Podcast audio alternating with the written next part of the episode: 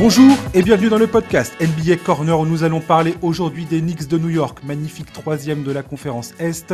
On va parler de Joel Embiid dont la blessure au ménisque vient de mettre en péril une des saisons individuelles les plus dominantes de l'histoire, ainsi que les espoirs collectifs des Sixers pour les playoffs. On terminera en parlant de Victor Wembanyama et de ses prouesses sur le terrain. Pour m'accompagner, c'est Charles que je salue immédiatement. Salut Charlie Salut Josh, salut à tous alors Charlie, avant de commencer de parler euh, de tous les sujets que je viens d'exposer dans cette introduction, j'aimerais parler avec toi de l'actualité. L'actualité, c'est la nomination des euh, remplaçants pour le All-Star Game. On sait enfin quels vont être les joueurs qui vont accompagner les, les joueurs nommés dans le 5 par le vote des fans. Et euh, par qui encore les, Il y a les joueurs et les journalistes, c'est ça, qui votaient pour les, pour les, pour les starters, c'est ça? Oui, il me semble. donc voilà, on a eu donc dans la conférence Ouest Stephen Curry, Kawhi Leonard, Anthony Davis, Carl Anthony Towns, Paul George, Anthony Edwards et Devin Booker. Et à l'Est, on a Jalen Brunson, Jalen Brown, Donovan Mitchell, Paolo Banquero, Bama Debayo, Tyrese Maxey et Julius Randle qui est blessé. Euh, est-ce que tu as une première euh, réflexion par rapport à cette nomination? Ah bah évidemment, la première réflexion, c'est la déception pour Rudy Gobert. Bien sûr, je pense qu'il méritait sa place. Pour moi, il la méritait plus que Towns au All-Star Game. Je trouve qu'il est beaucoup plus fondamental pour le jeu de son équipe que Carl Anthony Towns. Il est plus impactant, plus valuable. Donc, je trouve ça un peu injuste. Après, évidemment, si je me fais l'avocat du diable, bah Towns a un profil beaucoup plus All-Star Game entre guillemets que Rudy Gobert. Mais... Effectivement, les Wolves, c'est la meilleure défense de la NBA c'est la 19e attaque de la ligue, je crois, un truc comme ça. Enfin, en tout cas, ils sont pas dans le top top de la ligue en attaque. Les Wolves gagnent par leur défense, pas, par, euh, pas parce que Anthony Towns euh, est, un, est un excellent joueur offensif. Donc, non, euh, non et puis l'argument de, de, de, ces 60 points, bon, enfin voilà, c'est bon pour moi c'est complètement anecdotique. Écoute, le mieux qu'on puisse souhaiter à Gobert, c'est qu'il soit piqué au vif et qu'il nous fasse une fin de saison monstrueuse, qu'il aille chercher un nouveau trophée de meilleur défenseur de l'année, ce qui, ce qui le ferait rentrer dans l'histoire de la ligue. Mais bon, je, je peux comprendre s'il est un peu déçu. Quoi. Oui, alors, comme tu l'as très bien dit, c'est pas un joueur de All-Star Game. Non. Euh, je pense que aucun officiel de la NBA n'a clairement envie de voir euh, Rudy Gobert dans, dans, dans le All-Star Game. C'est pas, c'est pas le délire. Oui, mais maintenant, ça devrait pas être, euh, ça devrait pas être un, ça devrait pas être ce critère-là en fait. Et on va en parler tout à l'heure sur les évolutions euh, sur l'évolution des règles et l'explosion offensive en NBA qu'on voit ces, derniers temps et ces dernières années même, j'ai envie de dire. C'est ce, dont on va parler aussi. Mais euh, je trouve que c'est ça représente le peu de considération qu'on a pour la défense aujourd'hui dans cette ligue et pour moi qui est un véritable problème en fait. Et je trouve ça clairement, hein, je trouve ça totalement inadmissible que ce mec-là soit pas dans, dans le All-Star Game. C'est très probablement le défenseur de l'année et il n'est pas All-Star. Enfin, je veux dire, c'est pour moi, on marche sur la tête quand on arrive à ce genre de truc. Et Carl Anthony Towns, voilà, bon, les gens qui écoutent ce podcast savent que c'est pas, c'est pas forcément ma tasse de thé. C'est un très bon joueur, mais c'est pas un joueur qui, je pense, impacte le, le, la colonne des victoires, quoi. À ce point, en tout cas, moins que Rudy Gobert à mes yeux. On pourra aussi parler euh, du fait que Domantas euh, Sabonis et D'Aaron Fox sont absents. Euh, alors, voilà, il y, y a, comment dirais-je, par exemple, si tu vois à l'Est, il y a eu le scandale, du, enfin, certains ont dit dans, dans le, pour, pour, dire les, les joueurs qui étaient, euh, qui étaient absents, où c'était potentiellement un scandale. Il y en a qui disent à l'Est, il y a Trayon qui n'est pas sélectionné, alors que le gars, il est dans le top marqueur, top passeur de la ligue. Ok, l'explication, l'argument principal, c'est de dire oui, mais son équipe des Hawks n'a pas les résultats qu'il faut pour justifier ça. Dans la conférence Ouest, pourquoi on a sélectionné Stephen Curry alors? Si tu regardes les stats de Stephen Curry avec celles de D'Aaron Fox, c'est pas à ce point fou et les Kings ont des meilleurs résultats que les Warriors aujourd'hui. Anthony ah Davis, c'est un peu la même chose. Euh, Devin Booker, les Suns étaient à la peine il n'y a pas longtemps, ils, remontent un peu, mais les Kings sont devant les Suns au, classement. Les Suns ont déjà un All-Star en, la personne de Kevin Durant. Je vois pas pourquoi les Kings seraient privés d'un All-Star. Euh... je, je, vois pas la raison et le, le raisonnement en fait qui justifie ça. Ouais, ouais, je suis complètement d'accord. Effectivement, le, fait qu'il y ait aucun joueur des Kings, moi, ça m'étonne. Surtout que, ok, alors, ok, leur saison est un peu décevante au regard des attentes que leur saison dernière avait créées, mais enfin, euh, Fox, c'est 27 euh, points, 5 passes. Euh, Sabonis, c'est 20 points, 13 rebonds, 8 passes. C'est quand même des productions qui sont absolument colossales. Et, ouais, et alors moi je reviens juste sur ce que tu as dit par rapport à Gobert, sur le fait qu'il n'était pas très populaire, qu'il n'avait pas le profil spectaculaire. En fait, moi ce qui me gêne, c'est que normalement le choix des coachs, il sert justement à compenser Exactement. le fait que le public vote sur des critères qui sont pas nécessairement des critères sportifs. Et, justement, pour moi, ils sont là pour réparer euh, ce genre de, d'injustice entre guillemets. Et là ils l'ont pas fait. Je trouve que c'est vraiment très dommage. Écoute de toute façon on verra ce qu'il en sera concrètement le 19 février parce que comme chaque année il y aura des forfaits euh, à l'est t'as parlé du fait que Julius Randle était blessé. Il y a aussi Joel Embiid qui est parmi les starters qui logiquement devrait rater le All-Star Game. Donc on va mais ils vont remplacer ça avec des joueurs de l'est. Les joueurs de l'est oui bien sûr pour, bien remplacer les joueurs à, l'est voilà. Moi, oui mais j'ai noté je, vais je verrais bien Scotty Barnes euh, Christophe Porzingis Derrick White. Dans les derniers choix, tu as peut-être Jarrett Allen et euh, Miles Turner, même si Miles Turner, je suis pas fan de, je serais pas fan de ce choix-là. Euh, voilà, mais à l'Ouest, ça change pas du fait, euh, ça change pas le fait que Rudy Gobert qui est pas là, et je le changerai poste pour poste avec Towns, clairement, parce que quand on joue à ce jeu-là, faut toujours dire qui, qui est-ce qu'on enlève de la liste. Ouais, ouais, non, mais en fait... parce que tu peux dire oui, ce mec-là, il y est pas, c'est pas normal. Dans ces cas-là, t'enlèves qui? Et je comprends bien que, par exemple, dire, je mettrais bien D'Aaron Fox à la place de Stephen Curry, je comprends bien que ça puisse faire totalement hurler. Moi-même, en disant ça, je me fais une entorse de l'oreille en m'écoutant parler. Mais je suis désolé, il y a un moment, tu peux pas sortir l'argument, la carte de les résultats de l'équipe doivent compter dans la sélection All-Star. Euh, pour certains joueurs et pour d'autres en faire fi totalement. Et Stephen Curry, je comprends bien son statut dans la ligue et je suis content qu'il soit au All-Star Game parce que c'est effectivement un joueur extrêmement spectaculaire que j'ai envie de voir dans le All-Star Game. Tout à fait.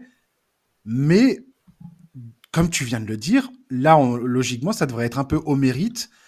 Et je trouve que les Kings qui se font enfler deux fois euh, sur leurs deux joueurs, je trouve pas ça normal en fait. Je trouve que les Kings devraient avoir un All-Star, clairement. Ah non, mais c'est sûr, c'est sûr. Mais après, je, moi, je, te dis, je pense qu'on n'est pas à l'abri qu'il y ait aussi des changements à l'Ouest. Je pense qu'à l'Ouest, il y, y, a des joueurs qui sont euh, tout à fait capables de se péter euh, d'ici euh, le 19 février. C'est quand même dans 15 jours, plus de 15 jours tu vois, un, Anthony Davis, euh, on n'a pas de garantie qu'il sera encore en bonne santé dans 15 jours, donc euh, bon, peut-être qu'il sera remplacé. À, ce moment-là, on verra qui sera l'heureux élu. Mais, mais je suis d'accord avec toi, cette sélection là, moi, elle me, elle me convient pas. Je trouve qu'il y a trop d'incohérences. Je je, je, je, comprends vraiment pas certains choix des coachs, quoi. Voilà. Après, la difficulté est réelle. C'est-à-dire qu'il y a, il y a, il y a, un, il y a une, un pool de talents dans cette ligue aujourd'hui qui est, qui rend la tâche extrêmement compliquée. Et il y a forcément des déçus, il y a forcément des frustrations, forcément des coups de gueule à avoir. Je le conçois tout à fait. Et encore une fois, comme je, comme je viens de le dire, Stephen Curry, je comprends son statut et je comprends sa place dans, dans la ligue. Mais encore une fois, j'ai du mal à entendre euh, certains arguments pour certains joueurs qui ne s'appliquent pas pour d'autres. quoi. Et je bah, trouve qu'on ferait, on ferait bien d'avoir une certaine cohérence quand même quand on discute de tout ça, parce que euh, je comprends bien le côté émotionnel, le côté ah Stephen Curry quand même. Ouais, quand même, je suis tout à fait d'accord avec ça. Moi-même, ça me ça me ferait chier qu'il soit pas là, tu vois. Mais, non mais attends, euh, c'est comme le duo des Lakers, hein, que les Lakers envoient deux joueurs au All-Star Game avec un bilan à peine à l'équilibre. Merci à Boston d'avoir hmm. quasiment pas joué cette nuit pour qu'on soit à l'équilibre. Et ni le Thunder ni les ni les Nuggets n'ont deux joueurs dans, dans cette histoire, quoi. Ouais, tout à fait, tout à fait. Les Clippers en ont deux, les Wolves en ont deux, donc euh, voilà, les Kings en ont dans, dans, le top 6, les Kings en ont 0, c'est la seule équipe qu'on a 0. Et euh, dans le top 6, tu as les Nuggets qu'on a 1 et le Thunder qu'on a 1. Voilà. Tout à fait. Tout à fait. C'est fou. Et les, et les, Warriors sont les seuls, la seule équipe qui est hors play-in à avoir un joueur euh, présent dans, dans le Star Game. Si Scotty Barnes, je finissais par être sélectionné par exemple à l'Est, euh, il, serait aussi, il, il, serait aussi dans ce cas-là le coup. Les Raptors sont hors play-in aujourd'hui. Donc, euh, je sais pas. C'est très bizarre. J'ai vu qu'il y avait plus le Ella Mending aussi. ça m'a déçu, ça. J'ai même pas suivi cette histoire. Ouais, J'ai suis tombé là-dessus, j'étais là. Ah ouais, tiens. Ah, mais de toute façon, on va être honnête. Hein. Je vais pas regarder le All-Star Voilà, exactement. Je, enfin, sauf si le matin je me réveille et que je vois que ce n'a pas été une farce totale. Mais tu n'y crois même pas en disant ça. Bah non, attends. Bah voilà, tu sais très bien que ça va être une farce, quoi. Et, Charlie, depuis combien de temps ce truc n'a absolument ni queue ni tête? Trop, trop longtemps pour compter. Oui. ça fait, ça fait. Je sais même plus quand est-ce que c'est parti en cacahuète cette histoire, mais je me souviendrai toujours de ce All-Star Game là où Curry s'allongeait par terre euh, après avoir marqué un 3 points. Enfin, c'était tout le monde était là à rigoler. T'as l'impression de voir un stand-up bientôt. Ah, mais après, c'est la tendance globale de la ligue aussi. Hein. Quand tu vois que les matchs de saison régulière se finissent parfois à 150, 145, euh, tu comprends bien que c'est pas demain la veille que le All-Star Game va redevenir euh, un match où ça défend, où c'est compétitif, etc., etc. Ouais, mais le LM ending, là où je suis déçu de le voir partir, c'est qu'au moins, au minimum, tu pouvais te taper les 5 dernières minutes du match et si, le match était un peu serré, c'était sympa. Oui, je suis d'accord. Des fois, il y, avait, il, y a, eu des moments sympas dans le Star Game grâce à ce truc. Et plus des espèces de purges où des fois, tu as des équipes qui, enfin, as une équipe qui va gagner 30 points euh, et ça, ça, ils ont arrêté de jouer au deuxième carton, quoi. Ouais, t'es gentil. Deuxième carton, t'es gentil. Encore faut-il qu'ils aient commencé. Voilà, exactement. Euh, les Grizzlies ont transféré Steven Adams à Houston. Euh, je voulais en parler vite fait totalement du salary dump, alléger la masse salariale et se donner une marge de manœuvre à l'intersaison pour équilibrer l'effectif. Voilà. J'ai une pensée pour Tom Feller parce que je pense qu'il était déçu de, de, voir partir Steven Adams. C'est un joueur que t'aimes pas voir partir quand il est dans ton équipe, Steven Adams. Oui, euh, c'est euh, encore un bon choix de la part des Rockets euh, en termes de vétérans pour encadrer leurs jeunes. Hein. Déjà, ils s'étaient pas trompés cet été. Je trouve que là, à nouveau, ils se trompent pas. Quoi. Ouais, tout à fait. Charlie, je suis colère. Je ah. suis colère contre LeBron James. Oh. Il me saoule. Il me. Son tweet avec son espèce de, sablier là. Qu'est-ce que ça veut dire, Charlie? C'est quoi ce truc? C'est quoi de, c'est quoi de dire euh, j'ai aucun message pour mes, coéquipiers. Ils ont juste à faire leur, boulot? C'est quoi cette, cette discussion permanente autour de l'avenir de Darwin Ham? C'est quoi cette équipe des Lakers qui est là? Ah, on aimerait avoir des jeunes Temeray, euh, mais on veut pas donner au Steve Reeves, hein. On veut rien donner du tout. On veut des jeunes Temeray. Donnez-le nous gratos. Qu'est-ce qui se passe aux Lakers? Et, le fait que LeBron soit dans, dans toutes les rumeurs de transfert aujourd'hui là. Les limites, on est en train de dire que demain il va partir. Qu'est-ce oui, oui, oui. Qu'est-ce qui se passe, Charlie? Bah, ce qui se passe déjà, c'est que le groupe a lâché. Enfin, moi, je pense que, en tout cas, les leaders du groupe ont lâché Darwinham. Enfin, pas qu'ils l'ont lâché, mais que ça fait déjà un moment qu'ils estiment qu'il n'est plus l'homme de la situation. Donc, est-ce qu'il y a un espèce de bras de fer entre euh, les leaders du groupe et la direction de la franchise qui, elle, continue à croire en Darwinham Je sais pas. C'est vrai qu'il y a des, il y a des séquences qui sont étonnantes.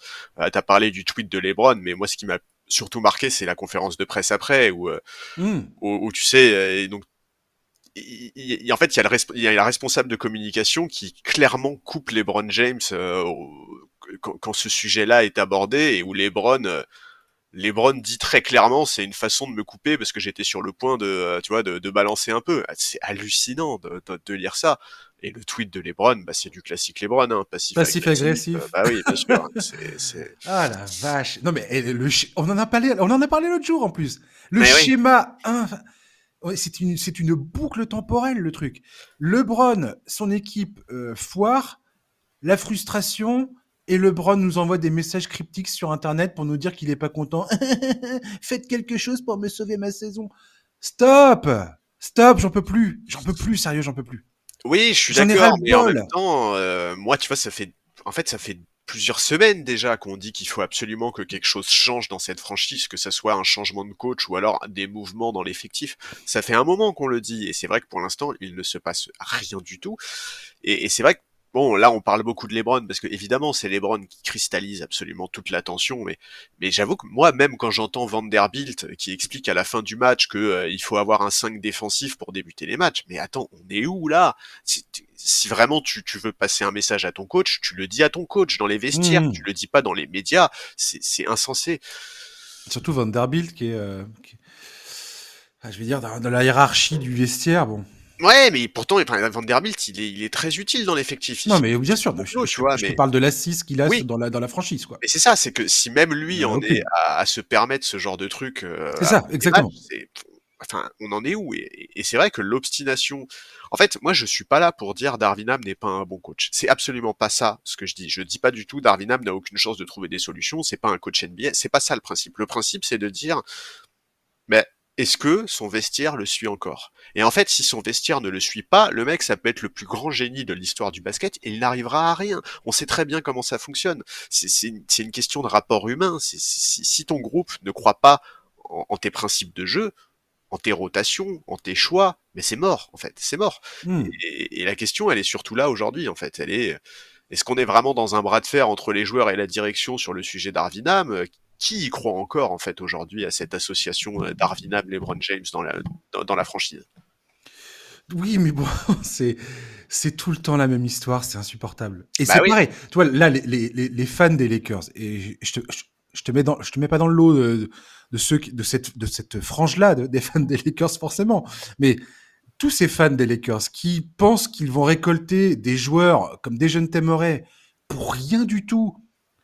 T'as l'impression que les gars ils jouent à NBA 2K et qu'ils sont là en train de faire des transferts euh, sans aucune contrepartie à donner mais les gars, vous avez rien, rien à échanger si ce n'est des joueurs. Il va bien falloir donner quelque chose si vous voulez récupérer du talent et changer la physionomie de votre équipe. Vous pouvez pas faire venir des joueurs comme ça sans rien donner en retour, quoi. Non, mais c'est vrai qu'il y a cette espèce de. Je vois pas le délire en fait, et je me demande ce que Pelinka va faire mais en fait, le délire, c'est D'Angelo Russell. D'Angelo Russell, auprès des fans, enfin, auprès de plein de fans de la NBA, Il, a, il a une cote qui est euh, plus élevée que ce qu'il, ce qu'il est réellement. Et donc, c'est vrai qu'il y a beaucoup de gens qui pensent que D'Angelo Russell peut suffire à récupérer un, un fort meneur ou un fort arrière. Faut être aveugle. Voilà, je, pense que c'est pas le cas. Et d'ailleurs, les Hawks ne veulent absolument pas de D'Angelo Russell, d'après ce qu'on, ce qu'on a entendu ces, dernières, ces derniers jours. À moins que le front office des Hawks soit dirigé par un enfant de 12 ans je vois pas, euh, je vois pas, je vois pas comment ça va se passer, quoi. C'est, sûr et certain qu'ils vont pas vouloir de ce gars-là, quoi. C'est. Mais c'est clair que là, la fin de la fin de carrière de LeBron. Euh... Est-ce que Pelinka est capable de, de transférer LeBron ou pas? À, la demande de LeBron, il le fera pas si LeBron ne le veut pas. Mais tu penses qu'il y a ça qui, qui se trame ou pas? Bah, il y a, trop, il y a, j'entends trop de trucs là-dessus que. Franchement, bah, on, en a parlé toi et moi. Je te dis, je, je pense, pour moi, c'est du bullshit à partir du moment où on entend parler de ça, ça fait vendre du papier, ça fait vendre des articles, ça, ça, ça, fait, des, ça fait du clic. Ok, ça je le comprends, c'est le business des médias, c'est le business des, de, de, de, voilà, de ce sport un peu spectacle. Ok, pas de problème. Maintenant, là, il y a deux, trois informations selon certaines sources qui commencent à. C'est trop insistant pour que je regarde ça en me disant, mais non, c'est n'importe quoi. Bah, c'est surtout que visiblement le le le le le le le, le, serait fou. L'espèce, enfin le, le, type qui a tweeté effectivement sur le fait que euh, les ouais. pourraient bouger a dans son historique euh, quand même beaucoup d'informations pertinentes et qui sont avérées justes sur sur les et parfois même sur des sujets où sur ses plus grandes décisions de carrière en fait. Exactement.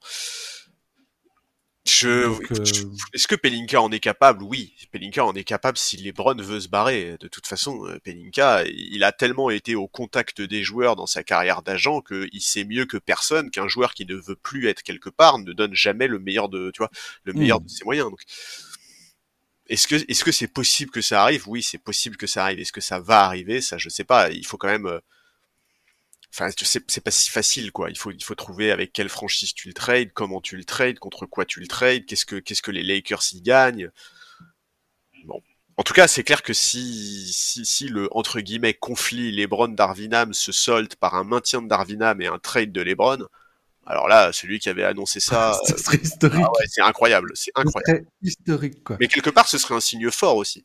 Ouais, ce serait LeBron qui, qui dans sa carrière de, de GM, euh, décide de son propre transfert, quoi. Voilà. C'est beau. Euh, la NBA euh, pas, ne s'inquiète pas de l'explosion offensive actuelle. C'est marrant parce que c'est une discussion qu'on avait déjà eue l'an dernier. On en avait tous parlé de ça déjà. Ouais. C'est un sujet récurrent. Pourquoi? Parce que il y a une explosion offensive qui n'est pas nouvelle. C'est une, une constante depuis dix ans maintenant. Pourquoi? Parce que tu as une évolution des règles depuis des décennies que ça, que ça, que, la, que la ligue change, que la ligue évolue incessamment. C'est pas forcément un problème de défense. Je suis pas, je suis pas d'accord pour dire ah les défenses sont nulles et c'est pour et c'est comme ça qu'on qu'on explique le truc. Je pense qu'il faut pas euh, voir ça de cette manière-là. C'est l'explication, euh, euh, comment dirais-je, bah, un peu un peu naze quoi c'est de dire ça parce que c'est c'est simpliste. Oui c'est très simpliste voilà et c'est beaucoup plus c'est beaucoup plus nuancé que ça c'est beaucoup plus compliqué que ça. Déjà d'une il y a un meilleur spacing les joueurs sont de plus en plus affûtés offensivement hein. clairement aujourd'hui dans la ligue si t'es pas capable de shooter tu restes pas sur le terrain. Voilà. Donc euh, c'est ça c'est simple. La défense depuis plusieurs années maintenant, elle n'est pas aidée. Il y a eu l'abolition du hand-checking en 2004, ce qui n'est pas une mauvaise chose d'ailleurs. Moi qui ai connu ça, le hand-checking, si tu regardes le début des années 2000, t'avais des matchs, on en a déjà parlé aussi, mais t'avais des matchs, c'était des purges pas possibles, quoi. C'était du, euh, tiens, on a, ils ont gagné 73 à 68, quoi. What? C'était des matchs, c'était des matchs des fois atroces, quoi. Haché, c'était du, c'était du rugby, le truc. Ouais, c'était hyper haché, ouais. C'était, c'était assez, assez particulier. Il y a aussi, selon moi, une manière d'arbitrer les matchs en NBA, qui a beaucoup évolué. L'avantage, clairement, dans les règles et dans la manière dont elles sont appliquées, parce que que les règles existent, c'est une chose. La manière dont elles sont appliquées par le corps arbitral en est une autre. Bien sûr. Je pense qu'il faut bien comprendre ça. Et clairement, aujourd'hui, la décision a été prise, je pense, dans les plus hautes instances de la NBA, de donner l'avantage à l'attaque.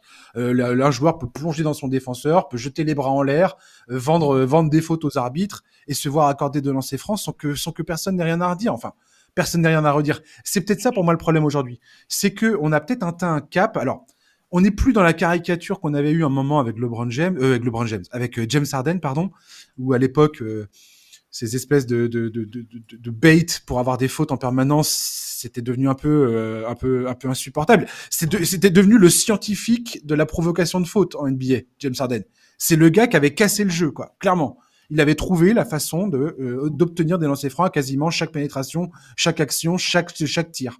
Ah ouais, la NBA a un peu, a un peu évolué là-dedans. Ils ont dit voilà, aujourd'hui, quand un joueur fait sauter un défenseur et qu'il se jette dans le défenseur, il n'y a plus faute. Quand il étend ses jambes et que le défenseur touche la jambe parce que le, le gars met sa jambe sur lui, c'est potentiellement une faute offensive.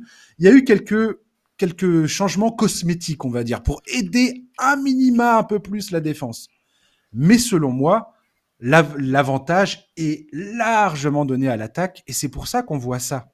Et ça va pas et ça va pas changer. Et dernier dernier point avant que je te laisse euh, parler euh, à propos de ça, il faut bien comprendre que le spacing aussi euh, donne aujourd'hui des attaques attaques optimisées au maximum. Et oui. 39% des tirs tentés sur un terrain de basket aujourd'hui sont des tirs à trois points. C'est ce qu'on voit depuis pas mal de temps. sur les cinq dernières saisons, le total le plus élevé pour une saison, hein, c'est 35,2 3 points euh, tentés en moyenne par match. C'était la saison 2021-2022. Cette saison, on est un peu en dessous. Euh, on est à 35. Euh, tu vois, c'est pas beaucoup en dessous.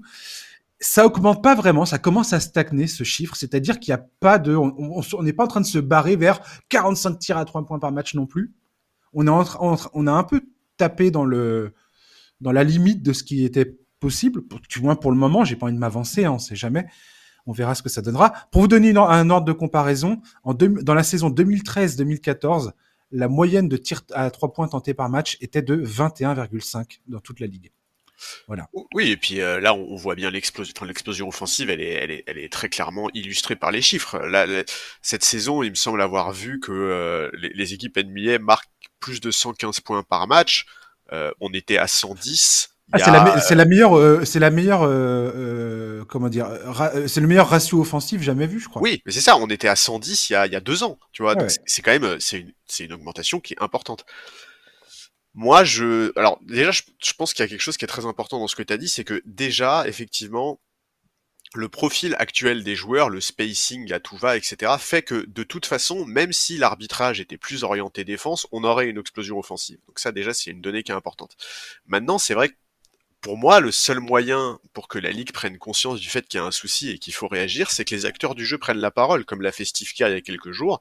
Il a demandé une évolution des, règles pour moins favoriser l'attaque, sur le fait notamment de, provoquer les contacts. Il a demandé à ce que les appuis euh, fassent l'objet de plus d'attention pour éviter qu'il y ait des marchés euh, innombrables à chaque match. Ça, c'est une plaie. Et, et c'est vrai que moi j'aimerais bien que euh, j'aimerais bien qu'il soit un peu suivi. J'aimerais bien que euh, que des, des, coachs un peu historiques de la ligue, des Popovich, euh, des Carlisle, des mecs comme ça, aillent un peu dans son sens. Pour le moment, c'est pas du tout le cas, et c'est vrai que la NBA, par la voix de Joe Dumars, qui est le président des opérations basket de la ligue, s'est prononcé sur le sujet très récemment, et en gros, il a dit que c'était absolument pas un problème à leurs yeux, que c'était le basket d'aujourd'hui, et que de toute façon, les fans, eux, ce qu'ils voulaient, c'était vivre une expérience hors norme devant un match, et que finalement, le score final, il s'en foutait. Je pense que c'est n'importe quoi. Je, je, enfin, je, je, comprends pas comment cet argument peut être viable. Hmm. Euh, à la limite que que cet argument soit viable pour les mecs qui vont euh, payer leur place 500 euh, dollars, ok, pourquoi pas. Mais l'économie de la ligue et l'économie de la NBA aujourd'hui, c'est pas juste les gens qui vont sur place, c'est énormément les gens qui suivent sur le League Pass, etc. Et et c'est c'est des, des, matchs où ça défend, c'est beaucoup plus intéressant. Je suis désolé. C'est en tout cas pour moi. Pourquoi pourquoi on aime les playoffs? Pourquoi on aime les playoffs? Parce que c'est parce qu'on est plus dans on est dans un truc beaucoup plus euh, rugueux, un truc un peu plus physique. Bah, devant du basket, quoi. Voilà, sans tomber dans la caricature non plus, sans tomber dans un dans un dans un dans un absolutisme euh, où euh, où c'est c'est ça n'a plus rien à voir avec la saison régulière non plus, tu vois. On n'est pas là-dedans. Et moi, mais, mais c'est plus intéressant parce que c'est plus compétitif. Et oui, et moi, à titre très personnel, le nombre de, de potes que j'ai qui ces dix dernières années ont lâché la NBA parce qu'ils en avaient marre du fait que ça ne défende absolument pas est vraiment important. Et en fait, c'est des gens qui aujourd'hui ne regardent plus que les playoffs parce que hmm. c'est là que c'est du vrai basket, quoi. Et je, comprends pas. Je, ouais, je, comprends pas. comment la ligue peut estimer que tout va bien, euh, Madame la Marquise, euh, passez votre chemin, il y a rien à voir. Mais je sais pas. pour moi, il y a quand même un manque de constance dans la façon dont c'est arbitré, rien, rien que sur cette différence entre la régulière et les playoffs, oh, déjà. Et ce serait quand même intéressant de mettre un peu plus euh, de, de, de, de, ce qu'on voit dans les playoffs dans la, dans la, au sein de la saison régulière. Et j'aimerais bien savoir dans ces cas-là pourquoi, euh, pourquoi, euh, pourquoi c'est pas le cas. Après, il y a des, quand même des règles aujourd'hui qui ne sont pas du tout appliquées comme elles se doivent, je trouve, euh, parce que tout est une question d'interprétation au final. Regarde les, les écrans, les écrans en mouvement les moving screens qui euh, avant euh, fallait que tu sois absolument immobile et si tu n'avais pas posé ton écran correctement, bah tant pis pour toi. Aujourd'hui, un joueur est capable de poser un écran. Ah putain, je suis un mètre trop, à côté. Ah bah je fais un pas de côté et hop, c'est bon, j'ai fait mon écran. Limite, même tu peux faire euh, comme des linebackers au football américain où tu pousses le joueur qui est en train d'essayer de revenir défendre sur le, sur le, sur le, tireur. C'est quand même, pour moi, il y a quand même des problèmes de la manière dont les règles sont appliquées aujourd'hui ah par, par, par, les arbitres sur le terrain. Ah bah je, je vais être franc, les, moving screens, euh, si c'était sanctionné euh, comme ça devrait l'être, les Warriors auraient eu des matchs beaucoup plus compliqués. non mais c'est vrai, hein, c'est l'équipe qui en a le plus euh, L'interprétation des marchés, c'est pareil, c'est compliqué. Il y a plein de règles aujourd'hui. Alors, sans revenir à ce qui se faisait dans les années 70, 80, 90 sans, passer par cet extrême-là. Je trouve qu'aujourd'hui, une solution simple, ce serait de, pour le coup, pour la NBA, de s'inspirer un peu plus de, des règles FIBA, de comment les, les, matchs sont arbitrés en FIBA et comment ça se passe en FIBA. Quand je regarde les compétitions internationales, je trouve ça beaucoup plus agréable parfois, enfin pas parfois, même souvent, à regarder que ce qui peut se passer en régulière en NBA. Ah il y a bah moins de chichi, il y a moins de ah il m'a fait une faute, tu sais, moins de c'est moins Pipo Inzaghi quoi. Ils sont ils sont pas là en train d'essayer de vendre des contacts en permanence. Euh, et, d'ailleurs tu le vois bien, les Américains quand ils arrivent en compétition FIBA, c'est pas rare de voir des joueurs euh, rentrer dans un défenseur, euh, jeter les bras en l'air comme ils le feraient s'ils étaient en NBA et regarder l'arbitre en disant bah quoi, y a, vous sifflez pas faute? Ouais. Bah non mec. Mais oui. Non, mon con. Tu, maintenant, tu retournes en défense et tu, et tu réfléchiras deux fois avant de faire ton, ton geste qui n'est pas du tout, euh, qui n'a rien à voir avec le basket, quoi. Je, ouais, je suis tout à fait d'accord. Mais par contre, il faut être clair. Pour moi, euh, c'est pas du tout parti pour changer en NBA. Et je pense que. Non, je pense pas, ouais. Et moi, personnellement, ça me contrarie énormément. moi aussi, mais en fait, le problème, c'est il y a aussi l'aspect star system, en fait, qui est absolument terrible. Les, arbitres subissent une pression qui est absolument colossale, et on, on mmh. voit bien qu'ils ont beaucoup de mal à siffler contre les stars de la ligue, et que très souvent, les Harden, Curry, LeBron, Embiid, etc., ils obtiennent les fautes qu'ils veulent, non seulement parce qu'ils sont doués pour les vendre, mais aussi parce que les arbitres subissent cette pression-là. Je vais te casser les oreilles avec ça, mais pour moi, le, parcours de Denver l'an dernier en playoff et le fait qu'ils aient gagné le titre, alors que très franchement, c'est une des équipes qui est peut-être le moins bien arbitrée, et qui, bénéficie le moins des faveurs euh, du corps arbitral de toute la ligue, ça a rendu ce, parcours d'autant plus savoureux à mes yeux. Oui, je, le comprends. Je, le comprends, et effectivement. Ça, mais ça, peut, ça va peut-être paraître euh, scandaleux ce que je dis aux oreilles de certains, et je peux le comprendre. Il n'y a, y a, pas de problème si vous trouvez que ce que je dis est exagéré ou, injuste ou que je suis un fanboy des Nuggets, ce qui n'est pas complètement faux. je, vous, le dis tout de suite. Euh, ok, pourquoi pas euh, argumentons et, Non, mais moi, je, suis, toujours ouvert à évoluer euh, dans mon point de vue et dans, ma façon de penser sur les choses. Moi, je suis assez d'accord. Et je vais même ajouter un truc. Je trouve que le fait que les Wolves défendent aussi bien et une défense aussi performante, alors que là encore, c'est une équipe à qui on ne siffle rien, mais rien. Parce que en termes de star system, pour l'instant, ils sont très absents, même si Anthony Edwards est en train de monter. Mais mais c'est. Ils ont pas encore les coups de sifflet. Et eh euh, ouais, ils les auront jamais. C'est un trop petit marché. Et c'est ça qui me fait marrer, c'est que souvent l'argument est de dire ah ouais mais ils ont pas les coups de sifflet parce que d'abord il faut que tu fasses tes preuves tout ça. Les Nuggets ils ont gagné un titre l'an dernier. Tu crois qu'ils ont des coups de sifflet aujourd'hui? Non non pas du tout. Pas, pas plus qu'avant et pas pas moins qu'hier. Et eh oui non bien sûr. Enfin bref, ça, enfin bref, ça me. Je trouve en tout cas que euh, pour le coup, euh, L'NBA joue un jeu dangereux là-dessus. Et, je conseille aux auditeurs d'aller voir une vidéo de Ben Taylor qu'il a fait il y a un an sur euh, bah, l'évolution des règles en NBA et comment la NBA, euh, sur ces dernières décennies... Euh, la vidéo s'appelle How the NBA Continues to Make Scoring Easier. c'est sur YouTube, vous allez voir Thinking Basketball, Ben Taylor. le mec, c'est juste un, c'est juste, c'est juste un, un, homme que j'adore, enfin un analyste euh, très pointu à mes yeux. Scientifique du basket. Voilà, il, a toute une équipe euh, qui analyse avec lui les données euh, et ses arguments sont toujours pesés au milligramme près. Et c'est ce que j'aime. Il y a une vraie exigence dans, dans son truc. C'est pas du tout des arguments comme ça pour pour pour faire tape à l'œil. Et voilà. Et je trouve que c'est c'est extrêmement intéressant parce que dans son explication, il montre comment euh, des, fautes des fautes qui sont euh, pas sifflées aujourd'hui étaient largement sifflées auparavant. Euh, le porté de balle, qu'est-ce qui était une faute offensive avant et qui n'est plus aujourd'hui, qu'est-ce qui est une faute offensive aujourd'hui et qui n'était pas avant. Enfin bref, toutes ces différences là à travers les époques et ça, et, ça explique aussi, ça met en exergue pardon le fait que comparer les époques est un exercice totalement vain et futile parce que le basket qui a été pratiqué par Will Chamberlain à l'époque n'est absolu, n'a absolument rien à voir avec le basket qui est pratiqué aujourd'hui. Ouais, rien du tout. Donc euh, voilà. Dernier truc sur euh, sur ça, euh, Charlie? Écoute, non, mais je, je suis d'accord avec toi. Pour moi, la NBA joue un jeu qui est assez dangereux là-dessus, et c'est c'est vrai que je, moi, je, moi, j'adore la NBA. Je suis passionné par cette, ligue, par le basket, etc. Donc, je, je vais pas arrêter de regarder la saison régulière, mais c'est vrai que moi, quand mes potes m'expliquent que la saison régulière n'a pas le moindre intérêt et que seuls les playoffs euh, mmh. sont vraiment du basket, bah, j'ai de plus en plus tendance à les comprendre.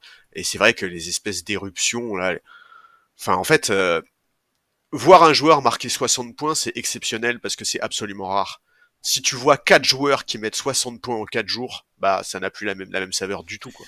Oui, puis les performances individuelles, encore une fois, faut les prendre toujours avec des pincettes, faut Évidemment. Faut, bien comprendre que le basket c'est un sport collectif quoi. Alors le, star system, le l'individualisation des performances, tout ça, je le comprends, je le conçois. Encore une fois, c'est marketing, c'est c'est spectaculaire et et on met ça en avant. Ok, très bien, ça fait ça fait vendre. C'est la, la NBA est là pour vendre. Donc euh, je comprends ça. Et c'est là où le basket est un sport absolument magnifique. C'est que euh, rien, malgré tout, ne peut supplanter le collectif. Et, c'est ça qui est beau. C'est pour ça que je suis toujours euh, absolument euh, accro à ce sport.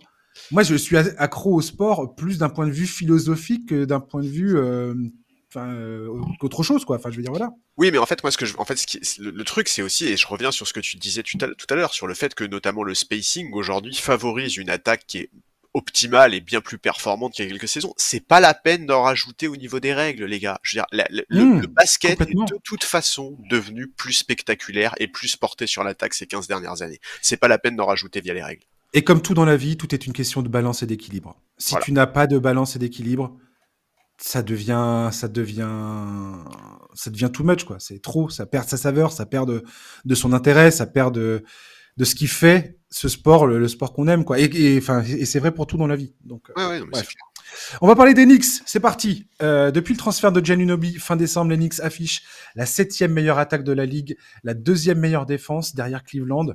Cleveland qui est hallucinant. Et depuis qu'on a critiqué de, de qu'on a critiqué Donovan Mitchell, le mec roule en 4-4 sur le reste de la ligue. Tout à fait. Il enchaîne les perfs de fou. Cette équipe est complètement folle. Lui, Jared, alors Jared Allen, là, il est un peu, il est un peu mal avec sa, euh, un peu mal avec sa cheville.